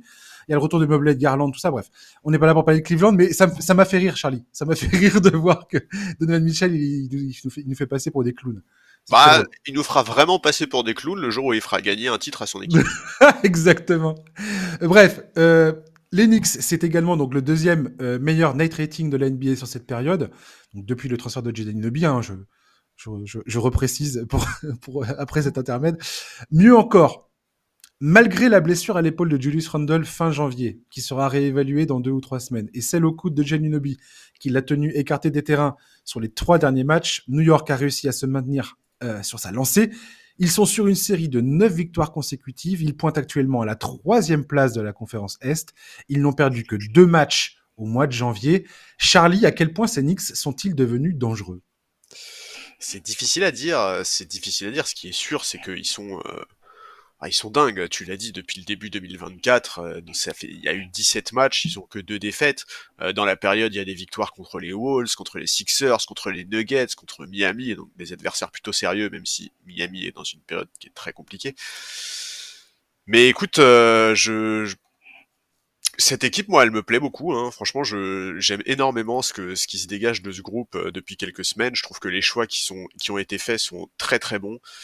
J'ai toujours évidemment plein de questions sur euh, sur sur les, les, les playoffs parce que j'ai toujours énormément de doutes sur Randall en playoffs, mais mais, mais quelque part, du coup, la période sans Randall, elle prend d'autant plus d'importance parce que si, si New York veut être performant en playoff, ils vont avoir besoin que des entre guillemets role players émergent offensivement. Euh, la saison dernière, c'est RJ Barrett qui était le dernier scoreur d'Enix sur les playoffs, c'était pas Randall. Alors certes, Randall était pas loin derrière, mais c'est très important pour eux d'avoir des solutions alternatives pour pallier les éventuelles difficultés de Randall. Anunobi peut tout à fait être cet homme-là. Hein. En 2022, en playoff, il avait fait une très belle série face aux Sixers. D'autres peuvent prendre de l'épaisseur, dont Eddie Vincenzo depuis qu'il est installé dans le 5, euh, il, se régale. Voilà, moi j'aime beaucoup ce, que, ce qui se dégage de cette équipe. Je suis très très fan du trio d'anciens de Villanova, Brunson, Hart, Vincenzo. Je trouve que ces trois-là sont de superbes joueurs de basket qui comprennent les besoins de, leurs de leur équipe, qui savent parfaitement y répondre. Ils sont euh, fous de joie de jouer ensemble et ça se ressent. Donc ouais, je suis, je suis, je suis assez enthousiaste pour cette équipe et j'ai très très hâte de voir jusqu'où ils peuvent aller. Plusieurs choses que, sur lesquelles j'aimerais rebondir par rapport à ce que tu viens de dire. Je suis tout à fait d'accord avec toi sur l'esprit de groupe. Il y a un groupe qui se, qui se crée là sur, euh, sur le terrain. Il y a un groupe qui se crée dans le vestiaire. tu sais, c'est quoi le meilleur indice pour moi? C'est quand je vois Tom Thibodeau qui se pointe en conférence de presse avec un smile euh, jusqu'aux oreilles et qui est en train de se taper des barres de rire. Euh, quand tu vois Tim Thibodeau dans cet état d'esprit, tu te dis, mais clairement, il y a quelque chose qui est en train de se passer, quoi. Tout à fait. Euh, le 5 majeur, euh, Randall, Anunobi, Artenstein, Brunson, DiVincenzo a, a, déjà joué pas mal de minutes ensemble et c'est déjà un des meilleurs 5 euh, de la ligue. Alors je vais te retrouver le nombre de minutes qu'ils ont joué ensemble. Ils ont déjà joué, typique Thibodeau. Hein. Quand il y a un truc qui fonctionne, le mec il, il va limer le machin comme jusqu'au bout quoi. 180 minutes, ce 5 majeur alors que ça fait même pas un mois qu'ils qu cohabitent. Donc ça me fait, ça me fait oh, Anunobi, il a eu un sacré baptême aussi. Il a enchaîné quelques matchs. ah mais Anunobi, euh, enfin voilà. Déjà le vestiaire est ouf. Je, je trouve que Tom Thibodeau euh, possède euh, à, à, sa portée un groupe qui correspond exactement à ce dont il a besoin, exactement ce qu'il recherche, exactement ce qu'il souhaite faire sur un terrain de basket. Et t'as l'impression que là maintenant il a l'embarras du choix, tu sais, il a oh là là, je peux faire ça, je peux faire ça, oh là là, je peux faire ça aussi, et là et là et là, je peux bouger cette pièce là et la mettre là. C'est trop génial. Je trouve ça trop trop trop drôle de voir ça. Euh, lui qui est toujours un peu dépressif, tu sais, on a toujours la vision du mec qui râle. Tu l'entends, euh, tu l'entends râler et tout. Hyper austère. voilà, ouais. Ice, ice, tu l'entends gueuler comme ça sur le terrain, c'est trop drôle. Euh, Qui est un, qui est un, système défensif. Bref, ça, ça me fait rire. Julius Randle. Parlons un peu de Julius Randle. Je trouve que dans cette configuration, aujourd'hui, avec l'arrivée d'Anunobi, voilà, comme Carl Anthony Towns, Julius Randle, c'est un joueur qui, pour moi, perf en termes de stats individuelles, mais n'est pas un joueur qui te permettra d'aller très loin. Ça peut pas être en tout cas ton difficile que ce soit même ta deuxième option, je pense. Je suis d'accord. La première option à New York, c'est clairement Jalen Brunson. On, est tous d'accord là-dessus. Julius Randle en deuxième, c'est pas bon, c'est pas suffisant. En tout cas, pour moi, si tu joues le titre, hein, on parle d'aller gagner le titre. Euh, c'est très très peu d'équipes qui prétendent à cette, à cette histoire. C'est l'idée après euh, d'Enix. L'ambition, c'est ça. Randle, je suis pas sûr. Mais dans cette configuration, avec Oji Anunobi et les qualités de Anunobi, euh, je pense que ça peut être très intéressant pour les Knicks de voir ce que ça va donner. On murmure, on me murmure à l'oreille que Mitchell Robinson pourrait éventuellement faire son retour d'ici les playoffs. Quand tu vois euh, la combativité de ce groupe sur le terrain, comment ils, se battent comme des chiens. Je regardais le match à face aux Pacers, match de dingo. Ils se battent comme des fous. Le public est en transe. Il y a quelque chose qui se passe. Il y a une connexion qui se passe entre cette équipe, ce groupe, le, le coaching staff, le public. Tous les feux sont au vert. Je pense pas qu'aujourd'hui, euh, Lyon Rose, d'ailleurs, bravo Lyon Rose, hein, le mec est arrivé en mars 2020. Les ça faisait deux décennies qu'ils étaient en train de, vivre une purge sans nom et ils sont en train de, relever la tête de la plus belle façon qui soit. Ouais. Très franchement. Et, euh, Lyon Rose, je pense qu'il aurait tout à fait euh, raison de garder ce groupe tel quel, de laisser venir Julius Randle, de croiser les doigts pour que Mitchell Robinson revienne aussi, éventuellement avoir un groupe complet pour à l'attaque de ces playoffs, même si potentiellement Robinson ne sera pas, au, euh, ne sera pas au, sommet de sa forme, mais voir ce que ce groupe peut donner en playoffs. L'an dernier, ils ont quand même passé un tour, ils ont filé une grosse gifle en plein visage, en travers de du visage de, Cleveland. Ils se sont fait éliminer par Miami par manque d'expérience, par manque de cohésion, par parce que Randall a encore fait des siennes, même si euh, statistiquement, il, voilà, ses perfs étaient pas horribles. Mais voilà. Oh, t'es gentil. Hein. Oui, je suis gentil, oui. Bon après, euh, j'essaie d'être gentil avec Randall parce que je suis très méchant avec Randall. Euh, non mais Randall, il a eu une campagne très compliquée la saison dernière, mais il, a du mal à être efficace en playoff. Il, a, il, arrive pas. premier tour, il s'est coltiné Mobley. Second tour, il s'est coltiné Adebayo. C'est vrai. Il y a quand même plus facile, tu vois. Il y a quand même plus facile pour s'en sortir. Non mais par contre, je, tu fais très bien de le souligner. Tout ça pour dire, pour terminer, excuse, et je te laisse tout de suite la et je te laisse immédiatement la parole. Je trouve que euh, cette équipe peut vraiment, vraiment, vraiment faire mal en playoff. Si tu arrives et que t'es pas préparé à te taper les Knicks, je pense que les Knicks peuvent vraiment, vraiment faire suer beaucoup d'équipes. Potentiellement des, contenders. Sur, un, sur des match-up, ça peut mal se passer pour certains contenders. Écoute, oui, je, suis d'accord. Dans l'absolu, je, suis d'accord. Je pense que cette équipe, euh, elle, peut, elle peut poser beaucoup de problèmes à beaucoup beaucoup d'équipes. Le cas Randall, en fait, on n'est pas là pour taper gratuitement sur le joueur, mais c'est factuel. Il a toujours eu du mal à briller en dehors de la saison régulière. Bon, il a fait, je crois qu'il a fait que deux campagnes de playoff, donc on va pas non plus dire qu'on a 40 milliards d'exemples. Mais c'est un très bon joueur, mais il faut pas le voir plus beau qu'il ne l'est, tout simplement. Ouais, en fait, le, ça, en fait. Le problème, c'est qu'en playoff, il, retombe trop dans ses travers. Voilà. Il, fait trop de mauvais choix, il force les shoots, il perd trop de ballons. Et donc, en fait, moi, la question que je me pose sur Randall, c'est est-ce que Randall, il est capable d'accepter le fait de ne pas être au moins la deuxième option en playoff? Moi, c'est ça, en fait, le, seul problème que j'ai. Je je, je, je, je, sais pas. C'est vrai que bah, ouais. non, mais qu'aujourd'hui, ça, ça, sera pas le cas, mais ça sera plus diffus avec la présence de Gian Unobi qui tu, où tu vois, et DiVincenzo et, déjà et tout ce groupe-là. Oui, mais c'était déjà l'année dernière avec RJ Barrett. Ouais, mais t'avais un groupe moins. Moins étouffé, moins, moins convaincant, je suis Moins convaincant et surtout beaucoup moins fort défensivement, je trouve. Là, défensivement, c'est des monstres, les gars. Ouais, ah ouais, non, mais bien sûr. Non, mais bien sûr. Anunobi a complètement modifié la géométrie de la défense des Knicks sur le terrain, quoi. Je suis d'accord, je suis d'accord. Moi, j'avoue que toi, tu parlais du fait de, de, voir ce groupe ne pas bouger elle en playoff. Moi, je, je dois avouer que s'il continue à bouger sur le marché, ça me déplairait pas. Euh, hmm. Il y, a de quoi faire. Mais là, avant la date des limites des transferts, tu veux dire? Bah ouais, ouais. Il y a notamment euh, un package euh, Fournier-Grimes qui est évoqué pour se renforcer sur les lignes arrière. Pour moi, c'est hmm. deux joueurs qui, s'ils partaient, bah, ça modifierait pas beaucoup l'équilibre de cette équipe. Et, et c'est vrai que Mark Stein parle beaucoup, beaucoup, beaucoup d'un intérêt de, euh, de, de d'Enix pour Brogdon. Et, et j'avoue qu'avec un Brogdon en plus, je, je, je, serais encore plus intéressé à l'idée de voir ce que peut donner cette équipe en playoff s'il reste en bonne santé, évidemment. Donc, euh, donc ouais, j'attends de voir comment ça va évoluer mais c'est vrai que c'est vrai que si cette saison euh, il se retrouve à nouveau à ne pas réussir à passer le cap des demi de conférence avec un Randall qui se retrouve une fois de plus face à ses propres limites, il y aura forcément des choix à faire cet été, il y aura forcément des, des opportunités à étudier. Mais parlons-en de ça, parlons-en de ça. La situation financière d'Enix est ultra saine en plus. Et c'est bon de le souligner parce que Dieu sait que ça n'a pas été le cas pendant 20 ans auparavant. Oui, bah, le contrat de Randall est un bon contrat. très bon contrat. Il a une player option en 2020 pour la saison 2025-2026, mais il est, il est sur un montant qui est tout à fait raisonnable et qui, a tout, qui est tout à fait, euh, qui est tout à fait capable de séduire d'autres équipes à l'intersaison si jamais il décidait de le transférer. Et il réalise une très bonne saison. La preuve, il est, il est All-Star. Donc, euh, donc il euh, n'y a pas, a pas de problème, tu vois. Je pense que c'est un, c'est un mec très bon. Euh, enfin, qui, qui, peut attirer des équipes sur le marché des transferts. Oji Anunobi, il est signé pour les deux saisons, il a une player option en 2024-2025, donc il va falloir renégocier à un moment ou un autre. Jalen Brunson est aussi euh, signé jusqu'en 2025-2026.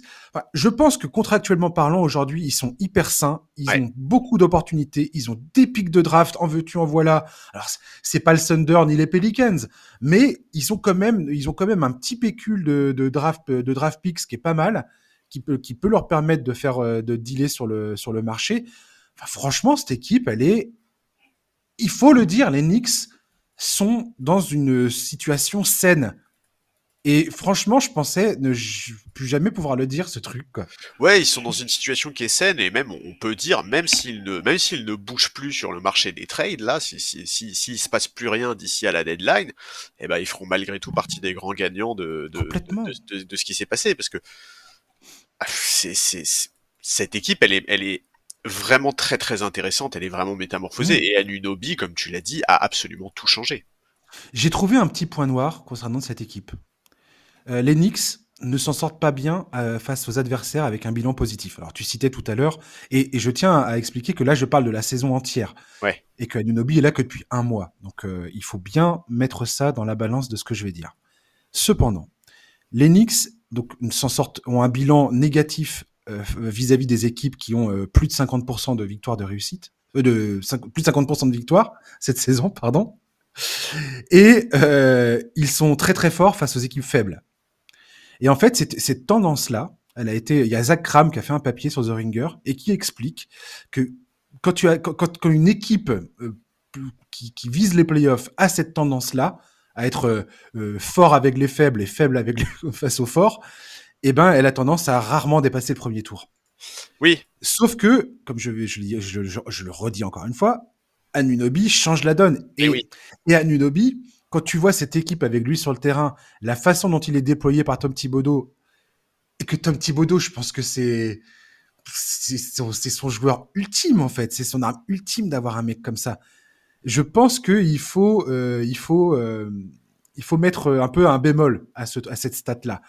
Et très drôle, c'est que dans l'histoire, une des équipes à avoir eu un excellent parcours en playoff, malgré cette tendance à être, à être très, très bon face aux équipes faibles et moins bonnes face aux bonnes équipes de la ligue, ce sont les Knicks de 1994. pas mal, non? Ouais, c'est marrant. Donc, euh, donc voilà. J'ai trouvé, ça, j'ai trouvé ça rigolo et c'était ma façon à moi de donner un peu d'espoir aux fans des Knicks. Tu vois, je suis sympa quand même, non? Ouais, t'es sympa, t'es sympa. non, mais voilà, moi, en fait, pour moi, ouais, je te jure. Déjà, il faut effectivement voir comment ils vont terminer la saison. Il faut voir comment Randall, euh, comment ils vont gérer la période sans Randall, comment Randall va revenir, comment effectivement tout ça va être géré. Mais, euh, mais, mais c'est vrai que moi, je persiste. Pour moi, il faut que, il faut que Julius Randle comprenne que en playoff, en tout cas, il doit, il doit se mettre un peu en retrait et, euh, mm. et qu'il doit accepter un rôle moindre que celui qui l'aurait pu espérer. Je vais le dire très clairement, sans aucune. Je vais pas targiverser 15 ans, je, je vais pas faire mon hypocrite. Je pense très sincèrement que les Knicks devraient vendre Julius Randle pendant qu'il est All-Star, pendant qu'il il fait des stats et pendant qu'il est bien vu. Ah, je suis. Et Dieu sait qu'après les playoffs de l'an dernier, encore une fois, son problème d'attitude, son problème de, de, de, sélection de tir, de comment il est sur le terrain, enfin, en playoff, hein, je parle. Euh, ça avait fait baisser sa cote, à mon sens. Là, il, est reparti sur une saison euh, exemplaire. Et je pense très sincèrement que il faut absolument que les Knicks le vendent maintenant. Qu'ils récupèrent maintenant des pièces ou un joueur qu'ils estiment être euh, le mieux, le mieux, comment dire, le mieux taillé pour évoluer aux côtés de Jalen Brunson, quoi. Ouais, ouais, je suis bien d'accord. Alors, à moins que, euh, qu'il que Randall peut passer un cap, mais enfin, il a pas encore tout à fait, il a pas encore tout à fait 30 ans Randall, mais Mais moi, j'avoue que j'ai beaucoup de mal à, imaginer ce joueur-là passer à nouveau un cap, euh, évoluer de ce point de vue-là. J'y crois pas. Donc, euh, donc oui, oui, moi je suis, je suis tout à fait d'accord avec ça. On verra ça. Euh, on va parler de Joel Embiid. genre, je vous préviens tout de suite, hein, on vient de passer la barre des, on vient de franchir la barre des 50 minutes là d'enregistrement. Ça va être un podcast long, mais Charlie et moi, on n'en a rien à péter. Voilà. Laissez-moi vous le dire. Euh, Joel Embiid, il y a quelques jours à peine, nous étions là à parler de sa saison historique à Joel Embiid, de son incroyable ratio de points par minute qu'on n'avait plus vu depuis la saison monstrueuse de Will Chamberlain en 1962. Le pivot des Sixers était alors sur une autoroute pour remporter son premier titre de MVP. Incroyable. Euh, ah non, pardon. Son deuxième titre de MVP. Ah oui, c'est vrai. Vraiment, Ah oui, c'est vrai. Non, non, mais attends. Non, mais j'avais oublié. J'avais oublié. L'an dernier, il a été MVP. Putain, dingue. Euh, mais comme trop souvent avec Joel Embiid, qui, je le rappelle, a commencé sa carrière par deux saisons blanches en raison de son état de santé, son corps est une nouvelle fois venu le trahir au pire moment de la saison. Déjà fragilisé depuis plusieurs jours au genou, les Sixers viennent de confirmer une rupture partielle du ménisque de son genou gauche. Euh, après euh, la chute de Jonathan Cominga sur son genou dans la rencontre opposant les Sixers aux Warriors cette semaine. Une blessure similaire à celle qu'il a eue déjà en 2017, même euh, blessure au genou gauche, ménisque, et il lui avait déjà enlevé une partie du ménisque à ce moment-là. Donc le mec, il est déjà sur un demi-ménisque. Donc ça va pas être simple. les conséquences sont lourdes pour Embiid et pour Philadelphie parce que déjà, désormais, il y a une forte probabilité pour lui de ne pas dépasser la limite des 65 matchs en saison régulière pour être éligible au trophée, condition imposée par la nouvelle convention collective signée entre le syndicat des joueurs et la NBA. Pire encore, j'ai le pire de tout en fait, c'est ça, c'est qu'il risque de ne pas être dans un état de forme optimal à l'aube des playoffs et en playoffs, si, si, si tant est qu'il y participe, parce qu'on n'est pas, on n'est pas à l'abri que dans, que dans la semaine prochaine, on nous dise, ah, fin de saison pour Joel Embiid, hein. Tout à fait. Clairement. Ce serait euh, son équipe est actuellement, était actuellement, enfin, sur une série de quatre défaites consécutives et ils se sont imposés la nuit dernière, là, face à Utah avec 51 points de Tyrese Maxi. Ils sont cinquième à l'Est. Ils sont en train de, de chuter. Clairement, ils ont une marge d'un peu de moins de 6 matchs, 5,5 matchs devant le hit euh, pour éviter le play-in. Charlie, ta réaction pour commencer sur la blessure de Joel, te. Bah, c'est triste. Euh, on va commencer par l'aspect trophée, évidemment. C'est potentiellement une saison euh, historique pour entre guillemets rien. C'est mais, mais ça en réalité c'est accessoire. C'est évidemment c'est le truc qui va faire polémique euh, parce qu'il y a beaucoup de gens qui sont pas au courant de cette nouvelle règle et qui donc vont découvrir ça au moment des nominés des nominations pour pour les MVP. À mon avis, certaines personnes en découvrant qu'Embiid ne sera pas dans cette sélection vont un peu péter les plombs. Mais c'est pas ça le vrai problème. Le vrai problème, c'est euh, c'est les playoffs. Il faut absolument que la franchise fasse en sorte, si c'est possible, qu'Embiid arrive en, forme pour les playoffs. C'est capital. C'est le truc le plus important. Sur, tous les matchs qu'il a loupés depuis le début de la saison, Embiid, euh, son, équipe n'en a remporté que deux, ou trois avec celui de cette nuit, effectivement. Mais, mais c'est Enfin, c'est en fait c'est terrible parce que on a l'impression de se répéter un peu sur Embiid. Euh, c'est terrible de voir ces joueurs-là. Euh, il est tellement fort, Embiid. Il fait une saison qui est tellement incroyable. Si seulement, mais si seulement, il avait pu être un peu préservé physiquement. Mais en fait, on sait que c'est impossible. On sait que Embiid ne sera jamais, jamais, jamais, jamais un joueur entre guillemets sûr sur le plan physique. Ça va devenir un des plus gros what de la ligue bientôt, quoi. Tout à fait. Je On est en train d'être témoin de la, de la concrétisation de ce truc-là, quoi. Ouais. Joel Embiid est en train de devenir concrètement devant nos yeux un des plus gros what de la NBA.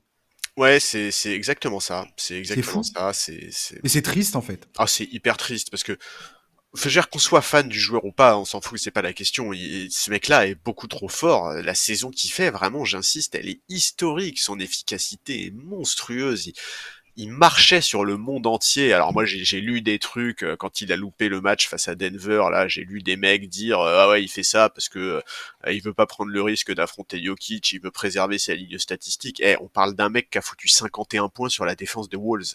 Alors déjà il a, ouais, alors déjà il, aurait pas dû jouer le match avant à Indiana. Oui. Non mais c'est ça. C'est qu'en fait, euh, la question, c'est pas il aurait dû jouer contre Denver, c'est non, il aurait dû ne pas jouer le match. Déjà depuis un moment, quoi. Ouais, mais Ah ouais, complètement. Bien sûr. Mais t'as alors, alors, c'est- t'as raison de parler de ça, tiens. Cet argument-là, de dire Ah, bah dis donc, il a pas joué le match face à Jokic, donc euh, est-ce qu'on lui donne le MVP finalement ou pas? Comment, comment un match, et c'était pareil l'an dernier avec Jokic euh, sur son match perdu face à Embiid, comment on peut déterminer qu'un joueur n'aura pas le MVP sur la base d'un match? Mais surtout quand, décision surtout- là qui est euh, en plus fondée. C'est là c'est juste le, st- le- le- les Sixers qui ont merdé à le mettre sur la feuille de match alors qu'il Oui. est ja- il aurait jamais dû y être. Et d'ailleurs ils viennent de se manger une pénalité euh, pour ça parce que t'as pas le droit de changer la feuille de match euh, avec un si peu de temps un si peu de temps d'écart entre le début de la rencontre et, euh, et ta modification. Bref. Je veux dire, là, c'est un joueur qui, euh, qui, il a quel âge, Joel Embiid? Il a, il, il a la trentaine déjà? Ouais, ouais. Enfin, je- Ah, non, il va avoir 30 ans dans un mois et demi. T'imagines, il est en train de perdre potentiellement sa saison de sa, sa saison pour son deuxième titre de MVP, potentiellement euh, les playoffs qui vont qui vont passer euh, qui vont passer à la aussi, et très certainement cet été il fera pas les JO. Hein. Faut pas. Tu crois que les tu crois qu'il va faire les JO le- ce, ce gars-là alors qu'il est en train de Jamais. alors qu'il a un Sixers- genou en, qu'il a un genou en, en, en Non. papier crépon. Bien sûr. Non, non, jamais les Sixers ne vont l'autoriser à jouer les JO, c'est impossible, c'est même lui n'a aucun intérêt à le faire. Ouais, ouais, non, bien sûr. Il serait complètement fou de le faire personnellement. Non, et puis en plus, non, mais cette polémique, en fait, ce que je trouve dingue avec cette polémique, c'est que on parle pas la, la lutte pour le MVP, si on enlève la limite des matchs, elle est pas serrée cette année. Enfin, alors, je, Non. je, je suis désolé, mais Embiid est en train de faire une saison. Ah, mais là, il aura jamais le, les, il aura jamais les 65 matchs. hein. Non, Déjà, il les pas. le match avant Utah, là, il ne pouvait manquer que. euh, il leur restait 36 matchs à jouer, il pouvait en manquer que 5. Ouais. c'est mort. C'est archi mort. À moins qu'il Ah oui, soit suicidaire, c'est mort. Mais je pense qu'il, enfin, le sait de toute façon. euh, Ça fait Et, un je vois- moment, mais- et on va en parler après de, de, de cette nouvelle convention collective et de Tyrese Haliburton. Tyrese Haliburton, par exemple, hier, face aux Knicks, il joue 22 minutes. On va en parler de pourquoi il joue 22 minutes et pas plus. C'est pas parce qu'il est nul, hein. C'est pas parce qu'il est. C'est parce que c'est la limite de minutes pour lui, pour valider son match. Ouais. Ouais, ouais, ouais, oui, mais bah, pour Ali Burton, c'est encore plus problématique que pour Embiid. Ouais, alors on va pas parler. on va, excuse-moi, je suis désolé, c'est de ma faute. Je voulais pas parler de, Burton et, de, et des contrats. On va parler de, de, de, l'impact de, des conventions, de la convention collective là sur les contrats des joueurs. Mais pour en terminer sur les Sixers et Embiid, est-ce que tu as bon espoir que Embiid revienne? Enfin, on, on va le savoir la semaine prochaine. La semaine prochaine, on- toi et moi, on refait un podcast et on, on sera à peu près fixé, puisque manifestement, c'est ce qu'ils ont dit. Ils vont, la décision médicale va être discutée ce week-end et dans les jours qui viennent. Et potentiellement, vendredi prochain, on aura une idée de ce que ça va donner, quoi. Ouais, c'est, en fait, c'est, c'est ça, c'est que c'est difficile de se projeter tant qu'on n'a pas plus d'informations. En tout cas, ce qui est clair, c'est que si, euh, si c'est terminé, enfin, si, si, si Embiid ne revient pas en pleine forme, c'est, c'en est cuit de tous les espoirs des Sixers. Ça paraît un peu dur de dire ça, mais il faut se rendre compte d'à quel point il est important. Euh, et puis, il est, il est tellement central dans, dans, dans, dans l'attaque euh, et, et dans, Ouais. Alors, il faut comprendre que cette saison, Embiid, il a un taux d'usage qui est plus important que Doncic, par exemple. Tu vois, C'est complètement fou. ouais. c'est dire à quel point ce mec-là est absolument incontournable dans le jeu de son équipe. Et c'est vrai que quand tu vois les résultats en son absence, bon bah c'est compliqué. Dans le lot, il y a une défaite contre Houston, il y a une défaite contre non, il y a une- non, ils ont gagné contre Houston, c'est contre Chicago qu'ils avaient perdu, ils ont perdu contre Utah, contre Atlanta, enfin c'est vraiment compliqué, ils ont perdu contre Portland aussi. Bref, sans lui, sans lui, c'est mort. Et, et c'est vrai que la, la- la grande question, c'est euh, c'est est-ce qu'il va revenir? Dans quel état il va revenir? Est-ce que c'est une blessure qui va le suivre sur euh, toute la toute la campagne de playoff ou pas? Je sais pas. En tout cas, ce qui est clair, c'est qu'on l'a dit, il va avoir 30 ans. La Embiid, c'est un joueur qui a des gros soucis physiques depuis le début de sa carrière. Le temps commence à compter pour lui. Donc il faut absolument que la seule chose qui, qui compte à ses yeux, c'est, enfin, c'est sûr même, je sais même pas pourquoi je dis il faut, c'est une évidence que la seule chose qui doit compter à ses yeux, c'est le titre, et je suis persuadé qu'il a les yeux rivés sur cet objectif-là. D'ailleurs, il a dit que euh, il faisait absolument pas une fixette sur le fait de conserver son titre de MVP, donc j'ose espérer que c'est pas une posture, que c'est du concret, et qu'il va prendre le temps qu'il faudra pour revenir, parce que son équipe a trop besoin de lui. Là, c'est la, c'est, la longévité de sa carrière qui est, en, qui est dans la balance, hein, bien clairement. Mais bien Comme, sûr. comme je l'ai dit tout à l'heure, c'est pas, c'est pas une blessure qui vient d'apparaître. C'était, Eh oui. C'est que ça, Embiid, de toute façon. C'est des blessures qui n'arrêtent pas de ressurgir à chaque fois. Il a, il a clairement des fragilités au niveau des, au niveau des jambes. Mais et, oui. euh, et ça n'arrête, jamais, quoi. Et honnêtement, s'il est pas MVP, mais on s'en fout. Enfin, c'est bien. euh, Ah, mais non, mais pour les Sixers, on s'en fout. Euh, Shai Alors- sera MVP, n'importe qui d'autre sera MVP. C'est pas ça qui est important. Est-ce que, Charlie, les Sixers doivent continuer malgré tout Parce que le timing, tu me diras, pour Daryl Morey, il est absolument. Tu peux difficilement faire plus, plus chiant, quoi. C'est difficile de faire plus. moins, moins bien que ça, quoi. Est-ce que les Sixers font un transfert ou pas? Continue, parce que. Est-ce que les Sixers avaient de base besoin de, transférer quelqu'un? Moi, je pense que oui. Je pense qu'il. il- S'il y avait quelque chose à récupérer sur le marché des transferts, pour les Sixers, fallait le faire. Mais avec cette question d'Embiid, aujourd'hui, Oui, mais c'est compliqué en fait. Mais en fait, le truc, c'est que cette question d'Embiid, dans l'absolu, elle est. Enfin, c'est un... en fait, c'est une question qui existe de base à chaque saison pour les Sixers, tu vois. Oui, mais c'est c'est diffé- c'est différent si demain on apprend qu'il est mort euh, et qu'il est qu'il est mort. Pardon. Qu'il est out pour la qu'il est saison. out pour la saison. Excusez-moi, c'est ce que je veux dire. Que Bah, ça dépend des opportunités. mort pour la pour le reste de la saison. En fait, ça dépend des opportunités de marché. Si, si, si tu estimes que tu as la possibilité de récupérer une pièce qui va être importante pour les deux, trois prochaines saisons, oui, tu dois le faire.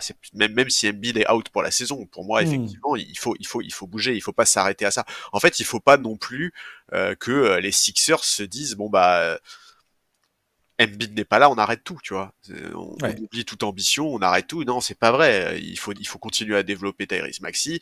Euh, il faut continuer à créer des automatismes. Cette équipe, elle est intéressante. Et, et même si Embiid est out, si tu as la possibilité de faire venir un arrière qui peut t'apporter, par exemple, bah, tu, tu dois le faire. Tu dois le faire en prévision des prochaines saisons. Ouais, tout à fait. Écoute, je croise les doigts pour Joel Embiid en tout cas, pour Pareil. qu'il s'en remette et qu'il participe au playoff parce que s'il y a un truc qui me contrarie et qui me qui me qui m'énerve au plus haut point, c'est les, les superstars qui manquent les playoffs. Je je trouve ça tellement dommage pour eux et j'espère vraiment pour lui qu'il aura la, la chance de disputer ses playoffs euh, dans le meilleur état de forme possible quoi. Vraiment. Ouais, ouais, pareil. Je, je, je croise vraiment les doigts parce que, mais, mais même, tu vois, même nous, en tant que. Parce que c'est ouais, grave, mais on veut, on veut voir ces mecs-là en playoff, surtout sur une. Puis c'était une des histoires les plus intéressantes de la saison, excuse-moi, mais de le voir faire cette saison absolument terrifiante euh, sur les parquets, euh, à filer des baffes à tout le monde, euh, match après match, j'avais envie de voir si enfin il pouvait vaincre ces, ces, ces, ces vieux démons et enfin passer le cap en playoff. C'était pour moi une des plus belles histoires de la saison à suivre. Ouais, pareil. Pareil, c'était, c'était. Non, mais c'est pour ça. Il faut, il faut croiser les doigts. Il faut absolument qu'ils reviennent en forme pour les playoffs. Euh, c'est- trop important, vraiment. C'est trop important pour, pour, pour les Sixers, pour la conférence Est, pour l'intérêt de la NBA. Moi, moi, j'ai, ouais, je, je croise vraiment, vraiment les doigts. Alors cette barrière des 65 matchs, cette barrière des 65 matchs va influencer clairement énormément de choses euh, dans cette ligue, notamment au, le jour des récompenses. On a parlé de Joel Embiid, donc qui va très probablement avoir le titre de MVP lui passer sous le nez parce qu'il n'aura pas franchi cette barre. Tyrese Haliburton, par exemple, est un autre joueur qui euh, est, concerné par ça. Pour être éligible au trophée de MVP, euh, meilleur défenseur de l'année, meilleure progression de l'année, ainsi que dans les sélections des All-NBA Teams, donc tu as 15 joueurs, les 15 meilleurs joueurs de la ligue chaque année qui sont nommés dans les All-NBA Teams, euh, et les All-Defensive Teams, il faut que tu passes 65 matchs, enfin que tu fasses 65 matchs dans ta saison, et que tu passes au minimum 20 minutes sur le terrain. Tu as une exception pour deux matchs seulement, pour cette, cette allocation de minutes, où tu peux faire un match, euh, enfin deux matchs entre 15 et 20 minutes, éventuellement. Mais ce sera les deux exceptions, euh, les, seules- les deux exceptions seules à accepter. Ouais. Euh, concernant un mec comme Tyrese Haliburton, qui clairement était parti pour être All-NBA Team. Je vois même pas dans quelle dimension, dans quelle réalité ça n'existe pas, ça. Il a déjà manqué euh, plusieurs matchs euh, sur blessure. Et euh, si vous vous souvenez de sa blessure face au, c'était face aux Celtics, hein, c'est ça? Euh, Il n'avait joué que, que, que 13 minutes. C'était le 8 janvier, je crois. Euh, c'était quand même une, une blessure qui avait l'air assez sérieuse. Oui, oui. Pour lui, contractuellement parlant, parce qu'il va terminer son contrat rookie et qu'il a déjà signé, il a déjà signé son contrat avec les Pacers en juillet dernier, mais qui va rentrer en ligne de compte la, la, à la fin de la saison là. Le fait d'obtenir une place dans la LNBA team lui, lui octroyer un bonus de 40 millions de dollars. Le fait qu'il n'y soit pas, potentiellement, il perdra ces 40 millions de dollars. C'est vrai. Et c'est pas, et c'est pas, et c'est pas rien en fait. Il y, a, il y a plein de joueurs comme ça qui se retrouvent dans le même cas. Alors, tu as aussi les cas inverses, comme Tyrese Maxi, par exemple, euh, qui euh, bah, aura euh, potentiellement 40 millions à se faire en, supplément si il obtient un trophée au moment de renégocier son contrat. Et bah, s'il obtient un trophée à la fin de la saison, et bah, il pourra estimer récupérer 40 millions de dollars supplémentaires sur son contrat. Alors j'ai regardé un petit peu, c'est un peu compliqué mais un joueur qui termine son premier contrat NBA, donc son contrat rookie, peut prétendre à récupérer pour la signature de son prochain contrat jusqu'à 30% de la masse salariale euh, de, l'équipe. Sinon, s'il n'a pas de trophée ou pas de sélection dans les All NBA Team ou All Defensive Team, c'est 25%. Pour un vétéran euh, entre 8 et 9 ans euh, de, saison, enfin 8 ou 9 saisons dans la ligue, tu peux passer de 35% à 30% du, de la masse salariale pour ton contrat. Donc euh, c'est plus ton contrat max euh, et, un, un, un, bonus quoi. Voilà, en fait c'est un bonus, euh, mais qui se compte en plusieurs dizaines de millions de dollars. Donc donc je trouve ça assez dingue en fait cette règle et j'ai l'impression que ça va être clairement discuté à la fin de la saison. Ouais, je pense qu'il va y avoir de très grosses polémiques à ce sujet dans les prochaines semaines, dans les Ils peuvent pas revenir là-dessus. Hein. Ils peuvent pas revenir là-dessus. Hein. Le, le, truc a été signé. Euh, ouais, bien sûr. Alors, ce qui est, ce qui est drôle, d'ailleurs, Paul Reed euh, des Sixers, le, le, pivot remplaçant des Sixers, a dit que lui, n'avait, euh, on, lui avait jamais soumis ce, ce plan euh, des, euh, des, de la limite, des limites de 65 matchs, et qu'il savait pas que c'était à ce point à ce point. Euh, donc je ne sais pas si ça concerne énormément de joueurs de, de, la ligue ou pas, ou si c'est lui qui était qui était mal mal informé. Mais il faut savoir que ce truc, enfin ce, cette, cette, nouvelle convention collective euh, prendra fin à la saison 2029-2030 et tu as une option de sortie pour les deux parties signataires en 2028-2029. Donc, euh, t'en as encore pour un bout, un bon, un bout de temps. Ouais, il y en a encore pour un bout de temps. Et effectivement, le, ce qu'a dit Paul Reed, c'est un peu étonnant. En fait, moi, même dans la déclaration d'Ali Burton, parce que donc évidemment, Ali Burton qui est euh, le gros point focal euh, sur cette histoire, parce que bah il y a 40 millions en jeu et que et qu'évidemment euh, il est indiscutable dans une All NBA team si s'il n'y a pas cette histoire, enfin si s'il si, enchaîne tous les matchs d'ici la fin de saison. Et c'est vrai que dans sa déclaration, d'abord, il a des mots qui sont très très cash, puisqu'il dit que c'est stupide, c'est quand même assez tranché, mais surtout en fait, il, enfin il y a cette petite phrase à la fin, tant que les propriétaires sont contents, tu vois, sous-entendu. De toute façon, euh, enfin, en fait, sans vouloir aller dans la théorie du complot, mais presque comme s'ils sous-entendaient que les propriétaires avaient magouillé dans leur coin pour trouver un échappatoire pour payer moins d'argent, tu vois. Donc, donc ouais, je, je, pense effectivement que ça va être, ça va faire beaucoup, beaucoup polémique euh, dans les prochaines semaines. On, on sent qu'il y a un peu d'aigreur dans ses propos. Euh, et, et, on le comprend, hein, c'est encore une fois, c'est des montants qui sont absolument pas négligeables. Alors on pourrait me répondre, quand tu gagnes déjà 200 millions, t'es pas à 40 près. Je suis pas sûr que ce soit vrai. Bon, je, je peux pas me projeter, je suis pas dans ce cas-là, je vous l'avoue. Mais, euh, mais ouais, je, je, je sais pas très bien, je sais pas très bien quoi penser. En tout cas, ce qui est clair, c'est qu'au moment où cette règle a été votée, euh, personne n'imaginait les conséquences et à quel point ça pourrait être important. Enfin, en tout cas, personne n'en a on n'a pas eu ces discussions-là à ce moment-là, tu vois, on a mentionné le fait que ça existait, etc., etc. Mais, mais ouais, c'est un, c'est un changement qui peut avoir un, énorme impact, non seulement sur les contrats des joueurs, mais aussi sur les finances des équipes. Tu vois, une équipe comme, comme Indiana, ah, les Pacers, je suis pas sûr qu'ils soient mécontents euh, si, tu vois s'ils peuvent économiser 40 millions sur le contrat Burton quoi. En fait, ça va être drôle de voir les conséquences de cette histoire en fait. Est-ce que euh, on va se retrouver voilà, potentiellement avec une équipe comme les Pacers qui va être capable de signer un joueur qu'elle n'aurait pas été en mesure de signer auparavant Ah oui, c'est ça. Parce que il y a eu cette règle qui est venue euh, les alléger de 40 millions de dollars dans leur masse salariale quoi. Est-ce que les joueurs vont se rebeller et décider de faire grève aussi? Ça, ça hmm. serait... Ils peuvent pas, ils ont signé. Ah, je sais, ouais.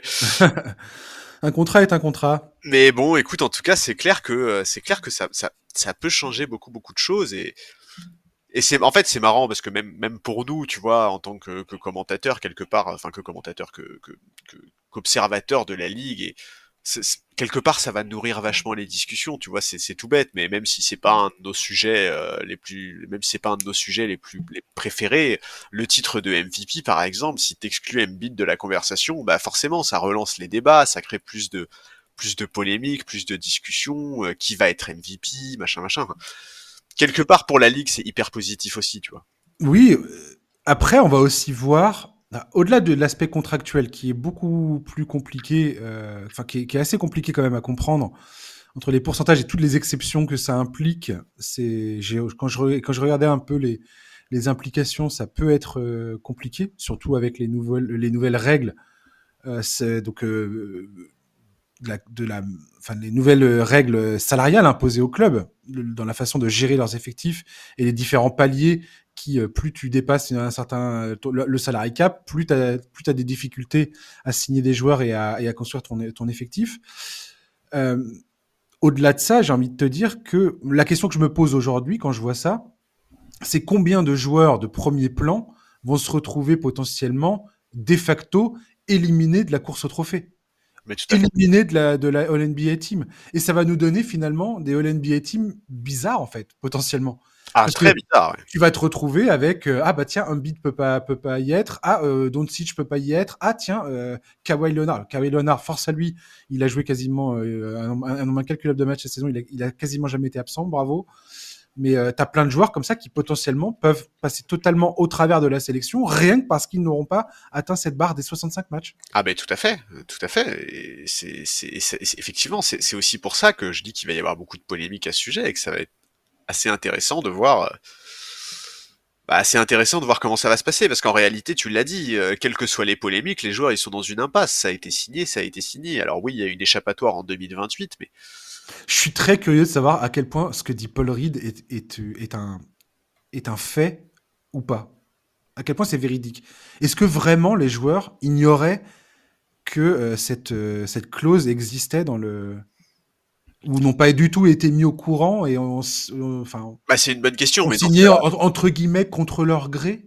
Bah dans ce cas-là, ceux qui seront sur le banc des accusés, ça sera pas les propriétaires, ça sera le syndicat des joueurs. C'est le syndicat des joueurs normalement qui devrait, qui devrait quand il pense. Bah ouais, bien sûr, bien sûr que c'est fou.